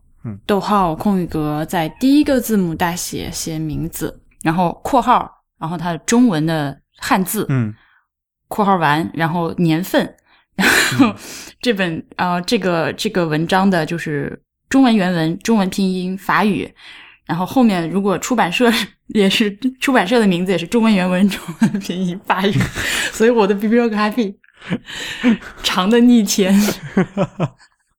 啊，他们都会写在同一行里。嗯，他的不会单独写出来。这确实还挺奇葩的。比较恐怖就是自己翻译这一块儿，尤其是论文的题目，那么老长了，还得自己翻。对，这是自己翻就会有很多问题啊，比如那个中国学术界经常调侃的那个什么常凯申呀，还有昆仑啊什么的。啊，这什么？常凯申就是蒋介石的那个。常凯申，你不知道是谁吗？从英文还是从法语把它译回来之后，有人就把它译成常凯申。啊，我知道了啊，常凯申。嗯，对，然后还有人把毛泽东译成了昆仑。嗯，什么？这是什么？就毛泽东好像写了一首什么词吧，《沁园春》好像，然后他有个副标题叫昆仑，然后有人就以为那个昆仑其实是作者名字，然后就把它译回来，译成了昆仑。同理，还有什么刘明贝？好吧，呃，不过婉莹刚才说那个，我想打一个岔，就是你说论文里面有很多那个不同的体力可以套用吗？嗯，其实我们画图也是一样的，嗯，就是也算另外一种语言吧。就是我们当我们要画一些大样、墙面大样的填充的时候，也是有不同的规格的。然后每个地区都有自己的一套，比如德国就有一套德国的画法，瑞士就有一套瑞士的画法。它就像两种语言一样，双方都能读懂对方的图，嗯，就是不用任何其他文字说明和编号说明的，就是看那个图我能读懂你在画什么。比如说，但你们建筑师是其实是以图说话，然后文字反而是一个呃很辅助的手段。对，就是在你的图上，就是我们彼此可以完全不需要文字来解释，就只只看图就可以了。比如说，有的时候我们画一个木头的断面是在一种体体系里面，就是画一个叉。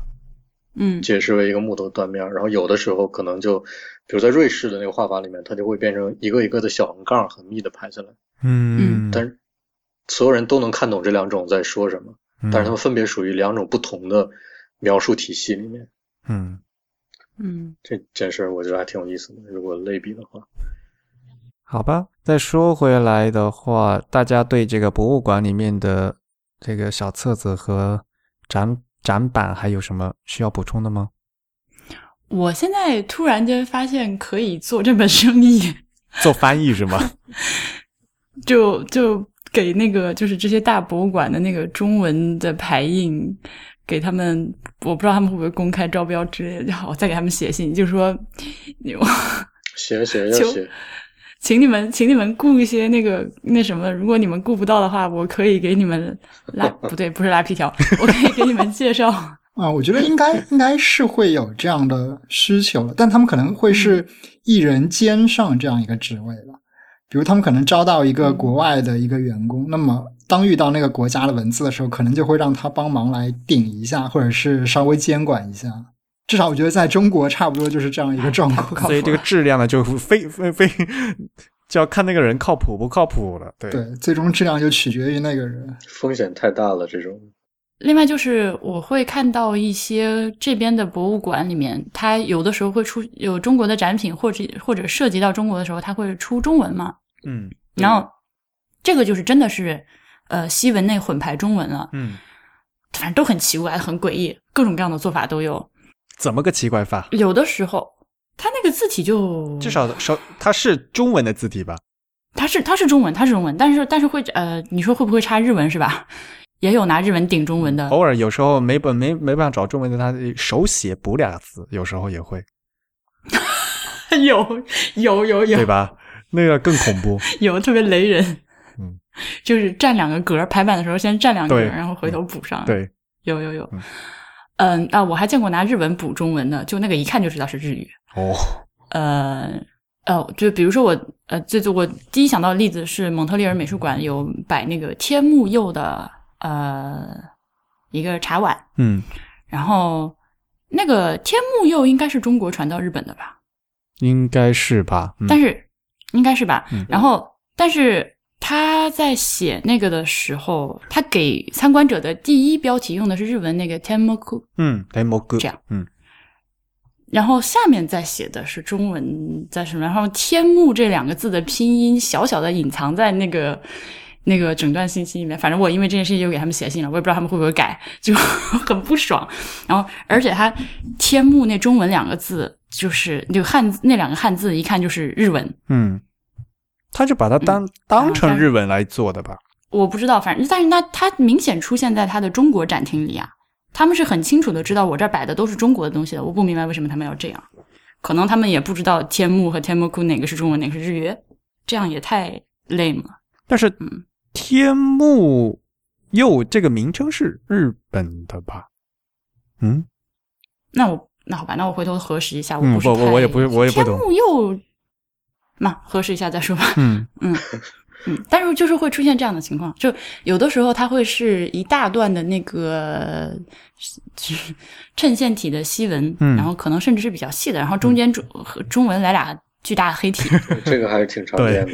这个很常见，对吧？嗯嗯嗯嗯嗯，黑体完了之后，后面再拿斜体写个拼音，就嗯。而且一般拼音都不标调，对，就但是不过说实在的，你标了调又能怎样？就是认识那个调的人就知道他是，就根本就不用那个拼音。对，不认识不认识的人也就不认识了。嗯，真的就是这样。嗯，其实啊，就以前那个拼音不标调是说什么有技术限制嘛，就没办法标嘛。现在就没有这个技术限制了的话，因为。声调这个东西对中文是很很重要的嘛，像法语也就那么几个 accent 的话，如果你你写错的话，就是这是写错字的程度嘛？那那凭什么？为什么中中文的汉语拼音你就不标调呢？我们当然是希望它标的。嗯，我只是觉得，就说以前是说有技术限制没办法标嘛，现在如果。有不存在这个事情的话，能标掉还是尽量标掉嘛？要不然这根根本就是在法语里面从来就不存在技术限制啊。我们中文里面用的这几个符号，除了那个呃阴平、阳平、上升，除了上升那个往下拐的那个法语里面没有现成的，那你键键盘上都有啊。啊，对呀，对呀，嗯，哎呀，是借口。我觉得对对于博物馆来说，技术限制可能是在它究竟能不能把这些中文啊，然后拼音啊、声调啊都搞对？这所以啊，这就技术限制在这个地方。与其说是一个那个排版的问题，首先他要把词儿给写对。对，嗯，就常常有各种错也很正常。就我们这儿市中心摆了一个那个谁，摆了一个白求恩的雕像哦，然后。啊，那个雕像很好玩，那个雕像你一看就知道是中国人做的。哦，对，就是你那个整个人那个姿势，穿着风衣往前迈步，站笔直往前走，你就把脑袋换成谁都可以。嗯，他那个下面白求恩，白求恩那个村儿叫什么？他死那个村儿叫什么村来着？他那个黄石口是这样，他是他是他是黄黄太君用，就是黄小横线，石是。呃，S H I H，就是后面又加了一个 H，不明白为什么。然后口的写法是口的写法是 K 撇儿，就是那个那个那个那小撇儿 K 一小撇儿，然后 O U，嗯，这就威托马拼音吧，威托马拼音。啊，是吗？嗯，非汉语拼音。啊，又又长知识了。然后我每次经过那个地方，就是很多很多人就是来蒙特利尔玩，然后看到那个拼音的时候，觉得是什么鬼？这对不起，是我们太无知了。嗯，反正就是会出现这种东西，就就是你你刚说那个拼音的系统，它显然是对的，但是对于大部分的中国人来说，就是像我这种没文化的中国人来说，看到它就会觉得这是什么鬼？就是我们汉语拼音是一九五呃五十年代就是才弄起来的嘛，之前的话就是用其他的拼音系统嘛。那你们在国外可能可以看到好多好多，就是都像以前台湾也一直都在用威妥玛拼音嘛，所以台北不是念台配吗？对对对，然后台湾他们还有那一套长得很像日文的那个拼音，就啊，那个叫注音字母。我今天还遇到，就是北京在德语里面是 Peking 嘛，都用的是那是邮政式拼音，现现实还在用。对，呃，法语也是，法语说是 began 嘛。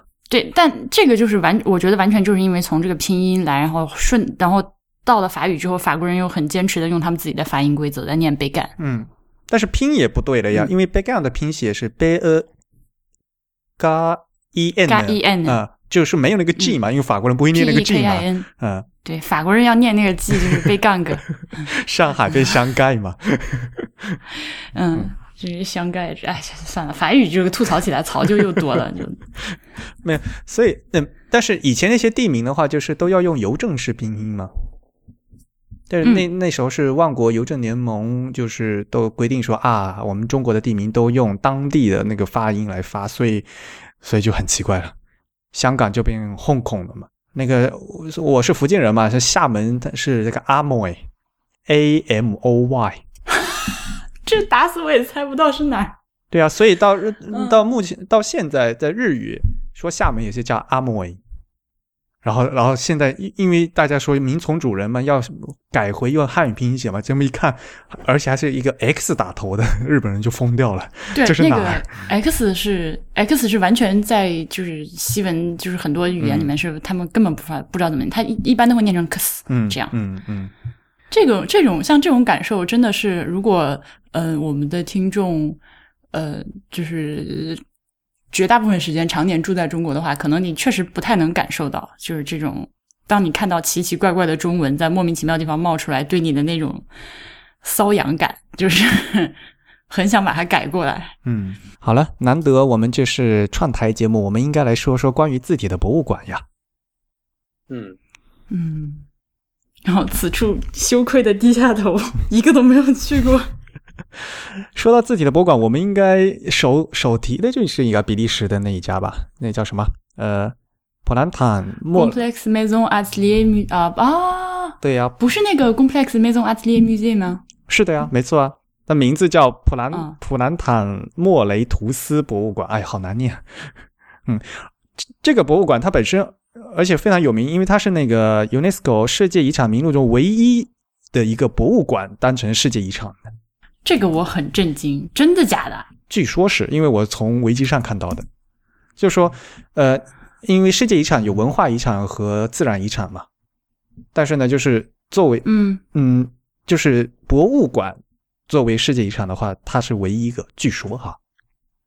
而且它这个名字，它在那个 UNESCO 的名录上，它登录的就是你刚才念的那句话，它是 Complex Maison Atelier Musée，它是一个混，它叫什么复合体？啊啊！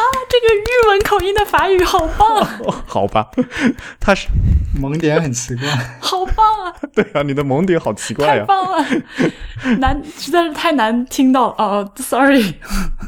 你继续继续。它既是他们家的家宅，又是他们的一个工作坊，就是工作室，然后又是博物馆。它是一个三，叫什么三位一体的一个东西，三合一。对，挺像中国那些什么什么故居之类的。对，这个好像嗯不是很大吧？嗯，看着就挺小的。所以有机会可以去一下。而且我可以跟大家说一下，有一款字体也叫这个普兰坦，普兰坦。嗯，这款嗯这款字体也是很漂亮的。如果你们比如说比较熟悉的那个杂志叫嗯，现在比如说 Monochrome 那个杂志，不知道你们听说过没有？但是我知道，整套用的就连那个 Monochrome，它那个杂志的刊头用的都是普兰坦。哦，我一转头看到了六本。哦。嗯。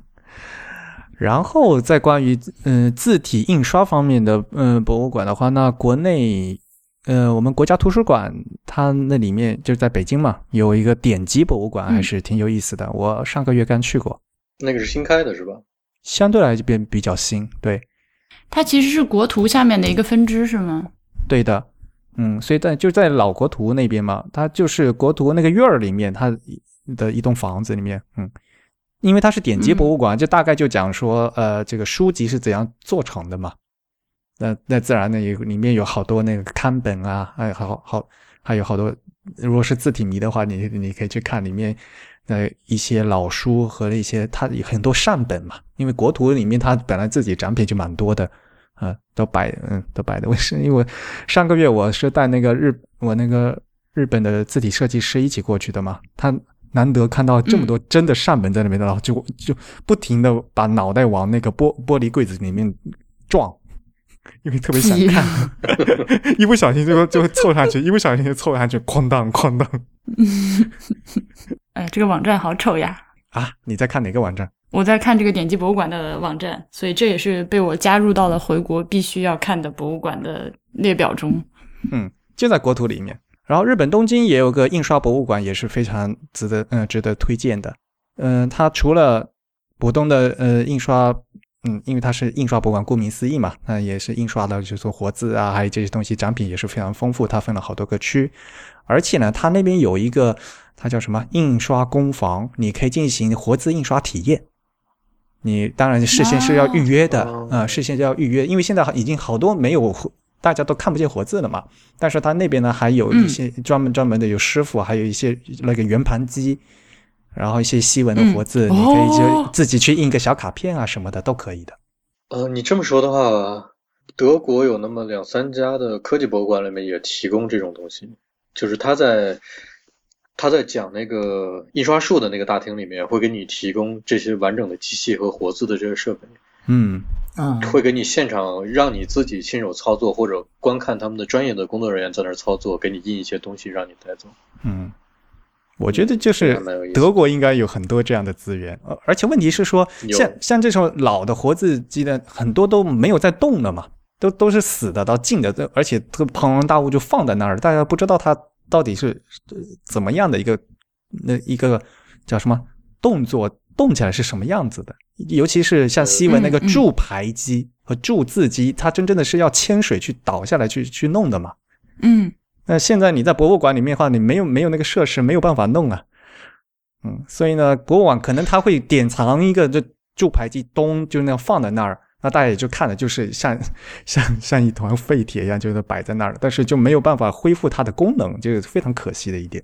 嗯，这种确实是有很多就是机械类的，包括就是呃很古早的一些呃那个那个怎么说留声机或者放映设备，像那种东西如果存起来，就你看不到它运作的话，就这个东西其实它所承载的信息就丢失了一大半。我觉得，对的，对的，嗯啊，我现在正在看你说这个印刷印刷博物馆的这个大人 no 塔梅尼，大人 no 塔梅诺的这个 一系列的活动啊，太好玩了！还可以自己做各种各样的卡片和名片，然后还分那个就是日语和和那个西文的啊，还有讲座，哎呀，太幸福了。嗯，但是你要提前预约。嗯嗯嗯。然后他大概比如说三五个人组成一个组，然后他就带你，然后大家一起来做一个什么卡片啊之类的，特别有意思。好，这个让小爱就是替我们去上这个课。对，让小爱老师去看一下。不过有一点，我之前倒是没想到，就是这些印刷的这些机器都格外的巨大。是的，比我想象中的要大得多。现在，比如我们已经是桌面排版的时代嘛，当年是热金属时代嘛，hot metal 嘛。对，而且像德国的那些像什么 Linotype machine，它都是一个铸字和排字合为一体的一套机械设备。所以它的原理其实还是非常精密的，而且它的注字的精度，它排字的精度也是非常高的。它甚至还可以做一些自动化的两端对齐之类的工作。自动化两端对齐？对，它有一些非常基础的，在这个铸排机设备上面做自动化的两端对齐。它会有一套技术的设备，然后就有一套技术的机制，比如说我这一行排了多少个字。然后它能大概的估算出每一个签字，因为每一种签字或者说每一个字母，它的宽度应该是固定的嘛，所以它知道你用了哪些字母之后，你得到了这个长度是多少，所以它会帮你自动的在往这些字母之间插入一些空签，然后起到一个分散这个字的间距的这个作用。听起来就觉得这个东西纯机械化完成，好费劲哦。对，还好现在我们不用签字了。Nanotype 它，呃，Nanotype 它那个是铅条嘛，一条一条，一行一行的，嗯，一行做一个铅条嘛，所以它叫 Linotype 嘛，那个 line 是那个一行一行的的意思嘛。Monotype 是一一个字一个字的注，嗯，Linotype 是一行一行的注。对，而且 Monotype 还有键盘呢，它那个传输，Ninotype 也有键盘啊，对他们那个就是你在键盘上打一个字母，然后具体到那个。剪字的那个手臂去选哪个签字的时候，它其实是一个纸带的一个编码系统。那个东西说起来还还挺科幻的。哎，还可以这样？对，我现在脑脑中信息过多，在爆炸，你知道吗？这个脑补比较难。德国人一直是一直对他们这个活字印刷整套技术是特别骄傲的，而且他们一直坚持是他们自己那个叫。嗯，嗨嗨，那个人他他发明的活字印刷，就是和和和中和中国的观点是有有有冲突的吗？嗯，那个那个就是华盛顿的那个国会图书馆，美国的国会图书馆，它那个穹顶最上面，呃，画了一圈壁画，然后那个壁画呢，就是呃，画了就是十个。和十个国家，然后每一个国家代表着西方文明中的一个支柱，嗯，比如说像意大利就代表美呀，美国代表科学呀，呃，英国代表文学啊之类的，然后德国下面写的就是印刷，嗯，古腾堡，不好意思，不好意思，那个人叫 Gutenberg，对，刚才说错了，对啊，Gutenberg。好了，那也如果大家有机会了，一定要去看一下东京的那个印刷博物馆，还是非常赞的。上个月我刚去的时候，他们在搞特展，就是搞那个世界上最美的书。这个展览说起来，其实也是发源自德国的吧？对的，嗯，刚好就是上嗯上个月就他巡回嘛，嗯，在东京有展嘛，嗯，然后那边在那个展里，我也看到了中国最美的书的那个展啊啊，所以感觉也是时空错乱。那这是这是两个展览是吗？那它是世界最美的书嘛，所以它有各国挑选出来的。我就想问，中国摆的是哪本？那有好几册嘛，嗯，就是有中国国内有一个中国最美的书的展，然后在国内先先比赛，嗯，选中了以后再再挑选，再送到国外去展。然后有有几本册子的话，呃，它是哎呀那个。它是中英对照的，然后那个英文排版排的特别特别的不堪入目。我现在就不说具体是哪 那一会儿一会儿咱们掐了之后，你告诉我。它好像是每年都有评选，是不是？对，每年都有。对，那感谢大家的收听。大家可以从各种社交网络上关注自弹自唱节目。我们在新浪微博、微信公众号以及推的账号的名字都是 The Type T H E T Y P E。而在 Facebook 上也可以通过 Type is Beautiful 来找到我们。博物志也存在于各个社交网络，除了新浪微博是叫博物志播客以外，其他都是博物志的全拼。我们欢迎大家用邮件的方式来写反馈。自弹自唱的信箱是 podcast at the type 点 com，podcast 的拼写是 p o d c a s t。最后，我们也欢迎您收听 IPN 播客网络旗下的其他几档非常精彩的节目：IT 公论、未知道、内核恐慌、流行通信、选美、High Story、无次元，还有什么印象、太医来了和陛下观。拜拜。好，我们下次节目。此处的拜拜是假的拜拜，因为我们还有 After Show。伸个懒腰。所以你什么时候要去看那个 Zootopia？啊，周二我票已经买了。好吧，那我就不剧透了。啊，所以这是 After Show。就对啊，嗯，所以现在还是不能给我剧透。虽然我大概已经就是看了几个 trailer 之后。这还是已经有一点知道那个大概是要干嘛，但是我估计这个片子好玩的点都在细节里吧，所以还是不要剧透。嗯，我也没有看，看下周抽时间去看一下。我在国内看了一场嘛，我决定，我决定回到到东京以后，我再看一个日版的，因为日文呃东京的话，它要等到四月底才上映，刚好是那个黄金周，他们就是四月底五月初一个黄金周嘛，所以所以他那他是上那个档期。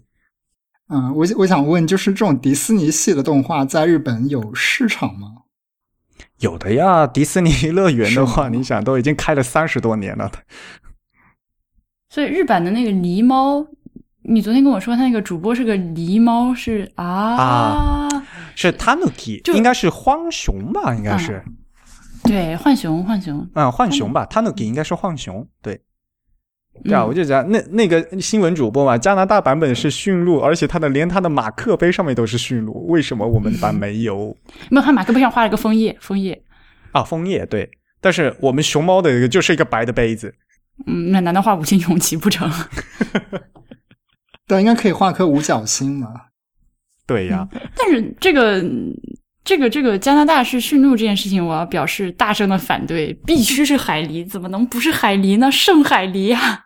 啊，这个梗说来就大了。总之就是加拿大就是最神圣不可侵犯的动物就是海狸，就是那个 cat gaster，就是英文叫什么来着？英文叫忘了，反正就是海狸，就是会 就是会啃树筑巢筑巢建水坝的那个东西。嗯，建筑师，嗯。嗯，对，建建筑师动物就是 the holy animal。然后其实我刚还想说，你们说那个印刷博物馆的时候，我还其实挺想问的，它就是，嗯，它真的就是字的印刷啊，不涉及就是图的印刷？有的呀，反正就是印刷技术嘛，但是基本上就以字为主嘛，嗯。嗯。啊，我这个礼拜要去学丝网印刷了，哦，特别开心，screen，嗯，对吧？嗯嗯，screen printing，serigraphy。嗯，screen 应该算是一种 offset 是吧？是一种转印。不对，screen 是嗯，screen 就是 screen。嗯，screen 不是 offset 的一种？不是，它是一个网屏，它一个屏。啊，它是一个 mask 的原理，我明白了，它是一个 mask，一个 mask，这个蒙版，一个蒙版。对，法语叫什么？法语叫 s e h i g r a p h y。嗯 s e h i g r a p h y 哦。是我打工的地方的一个同事，他，嗯，蒙特利尔真的充满了各种好玩的人。他们两口子是两个女孩，然后，呃，我的这个同事是个喜剧演员，就一天在电视上。他们两口子是两个 两个女孩，对，两个女孩。我这个同事这个女孩，她是个喜剧演员，然后她的女朋友是。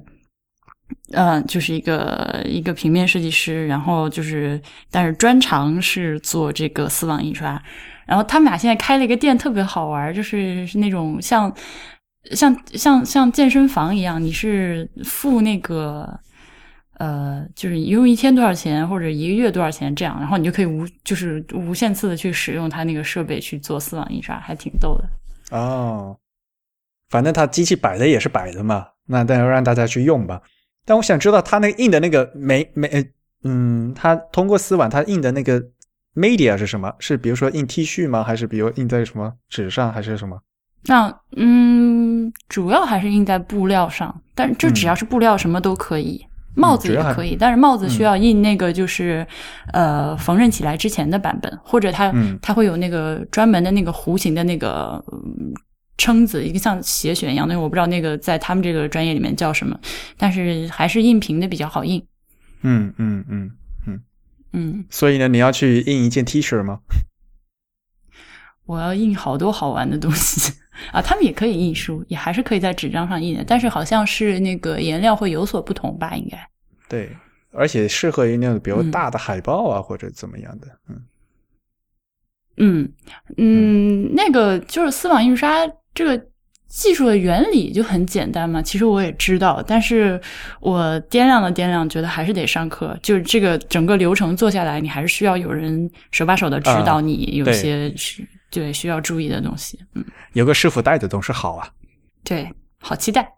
这种动手的东西，就是的确是要有师傅带的，然后，然后他会那边说：“哎呀，你不能这样，哎呀，你不能那样。”嗯，哎，那快点，使劲点儿，直接这样。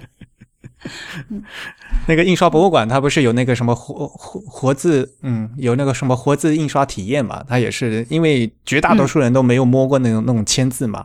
而且就要用自己去排嘛，那个签字特小嘛，嗯，然后排，比如说排自己的名字啊，或者排一句什么那 greeting card 那那样的东西嘛，嗯，那打个喷嚏掉一地啊，对呀，而且就是你排完了以后，还要再把这个去一个个放回去，这是一个很痛苦的一个活。大黄，你知道我想说什么吗？就是德国，你带我买那个东西。哦，什么东西？嗯，这就是我们有一些民用的活字印刷的东西。对我们俩，我们俩都有一些民用活字印刷，其实就是一个印，嗯，它是个印章，然后呃，你买那个印章，它上面是有一个一个的凹槽，一个沟槽，然后旁边是你再买一套配套的呃活字。橡胶的活字，然后就按照自己的需要把那个橡胶的活字卡在那个凹槽上，做成一个自己的印章。嗯哼，然后你就想印什么就什么。那个我搬一次家，呃，或者之类的，我就要搞半天，然后把那个改 一改。我的名片就是那样自己印的。啊啊！我好像听吴涛说过这个。他那个印章多大呢？就是他一行字能排多大呢？多长？它有很多个规格，有很多规格哦。嗯，最长的大概能排二十个左右的字母吧。嗯啊，不止不止不止不止，就你要说非排满的话，不止二十个。嗯，我那个是一个，嗯，比信用卡还要再大一圈，大概六厘米乘十厘米这样的一个尺寸。嗯，但是大一点的好处就是，你如果想要印小。小范围的东西的话，你只要在那个小范围排字就好了嘛。但是更大的话，呃，这样的话，我那个尺寸正好可以做一个完整的名片的排印。嗯嗯。但是你要是在一个大的大的那个槽上面放很小的字的话，你印的时候会有点困难，就是你的力度的使用啊，还有嗯均匀的那个控制。对，不小心就会把那个横线给糊了。对对对，这这对对对挺麻烦的一件事。嗯。对一使劲儿的话，就全糊了嘛的。对，所以这是个技术。嗯嗯嗯。那他给你准备的那个橡胶的那个字的话，就也是，比如说有一个字母 A 会有两三个，一个字母 E 也会有五六个那样的是吗？呃，常用的甚至更多。嗯嗯。它会根据你使用的频率给你一个数量。嗯嗯嗯。让你足够用。比如 X 可能就只只有两个，然后 A 有七八个左右这样。嗯嗯嗯。让你足够用。嗯。哎呀，好好玩！那个叫什么？回头我发给你。回头把链接发给你，就鼓励大家剁手。嗯，自己动手。我还我那那个那个买完了之后，我不过瘾，还自己又买了一个国产的小版的。就德国那个真的太贵了，那一套多少钱来着？也还好吧。没有，对于当时我。嗯，我买了那个章子，然后加上两套字，可能花了得有一百欧。对，因为字字贵，字大概是接近五十欧的样子。对，所以你要两套字的话，就一百欧差不多。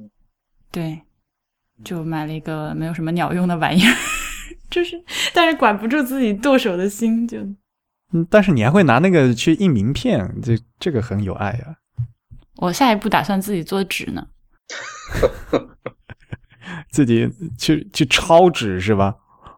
啊，造纸，我们我记得我小时候在我们家乡的那个科技馆里是有一个简易的设备，可以给小孩子造纸的，就包括从那个拌纸浆，然后直到烘干出一张纸为止。是有这样一些装置的啊？还是你们那是烘干的？我都是晾干。一般的情况下是要晾干的。刚才说的你们那个那印字那个是叫约翰牛套装嘛？就是那 John Bull，好像好像在英国是叫 John Bull。对对对对对对对，我说呢，我好像听吴涛说过，我应该是听吴涛在某期节目里说。不是不是，我们这个是德国的。对对，在英国一个是管那个叫 John Bull，就是小朋友玩的那个橡皮印章的那个东西。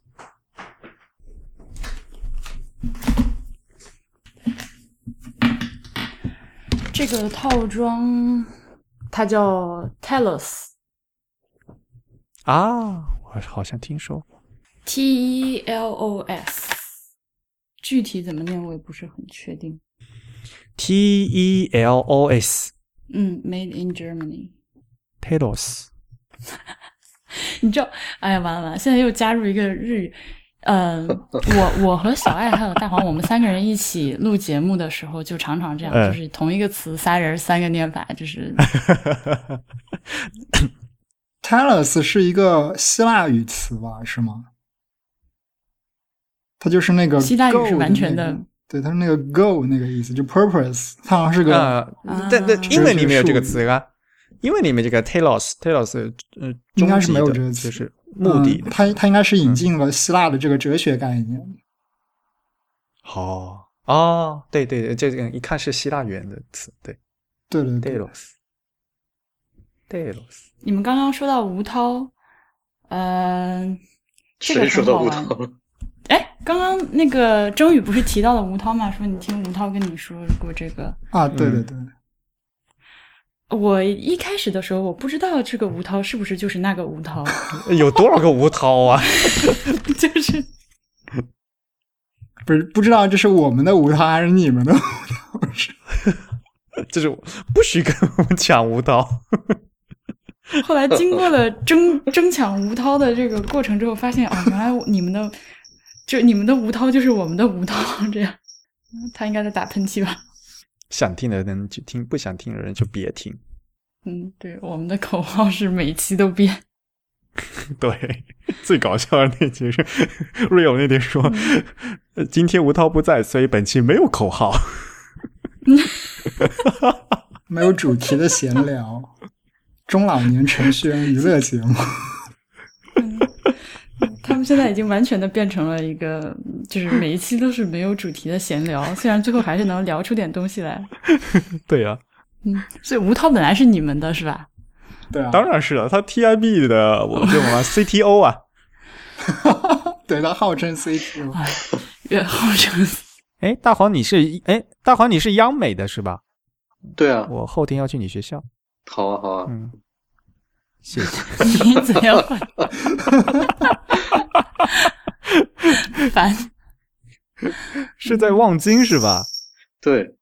啊，好久没去望京。他不属于我们五道口那个兄弟。对呀，我们是五道口的人。对，我们三个都是泛五道口兄弟院校。你你怎么算五道口？我和郑宇，我和郑宇是五道口的。你不是在东三？嗯，没有没有，你们两个是五道口的。我们所以我说我们是泛五道口吗？好像你们都是海淀的，你们都是海淀的。对，对啊，都海淀儿，对，嗯嗯，我是村里的。嗯，我们那地儿有央美，有有个中药大学没了。好吧，我们这是什么？应该没有什么人知道那有个中医药大学啊。你这么说起来，哈，的确是有，嗯。对，是有。我们那个是什么？乘三七五路个车走北京十大高校什么的。然后再往北一点，再往北再往西一点，有个中华女子学院。啊，中华女子学院是个神奇的地方。嗯，我很晚很晚才知道中华女子学院也是收男生的。我是刚刚才知道。我是刚刚才他他但并不是每一个系都收。是是是，但是也是收的。嗯嗯，他们学校的那个男女比例就是比北外更夸张。好，北语的男女比例应该也很夸张吧？我当时在学校的时候是什么？中国学生是留学生的三分之一，然后中国学生中男生是女生的四分之一吧，差不多。差不多，差不多，差不多，嗯。而且像我，我还是是小语种嘛，就相当于就非英语的嘛，就男生还会多一点。嗯，要是英语系的话，一个班二十个人，男生就两三个吧，就差不多。所以，而且我们这边就是说，有很多男生就是听说这两个学校那个女孩多，或者甚至美女多这样的说法，然后报考了这个学校，成功进来之后，过了两年，发现自己其实不怎么喜欢女的。哈哈哈哈哈！开启了人生的另一条路。嗯，这个似乎也要剪掉。这么长的，你打 打算都放出去吗？啊，基本上都是要往外放的，就是啊，这是就是闲聊嘛。嗯，好吧。那个还有什么？对，一时想不到什么好玩的东西，那我们就回头有机会再聊。我觉得其实今天有很多东西，嗯，也是也是跟我没有睡醒有关系。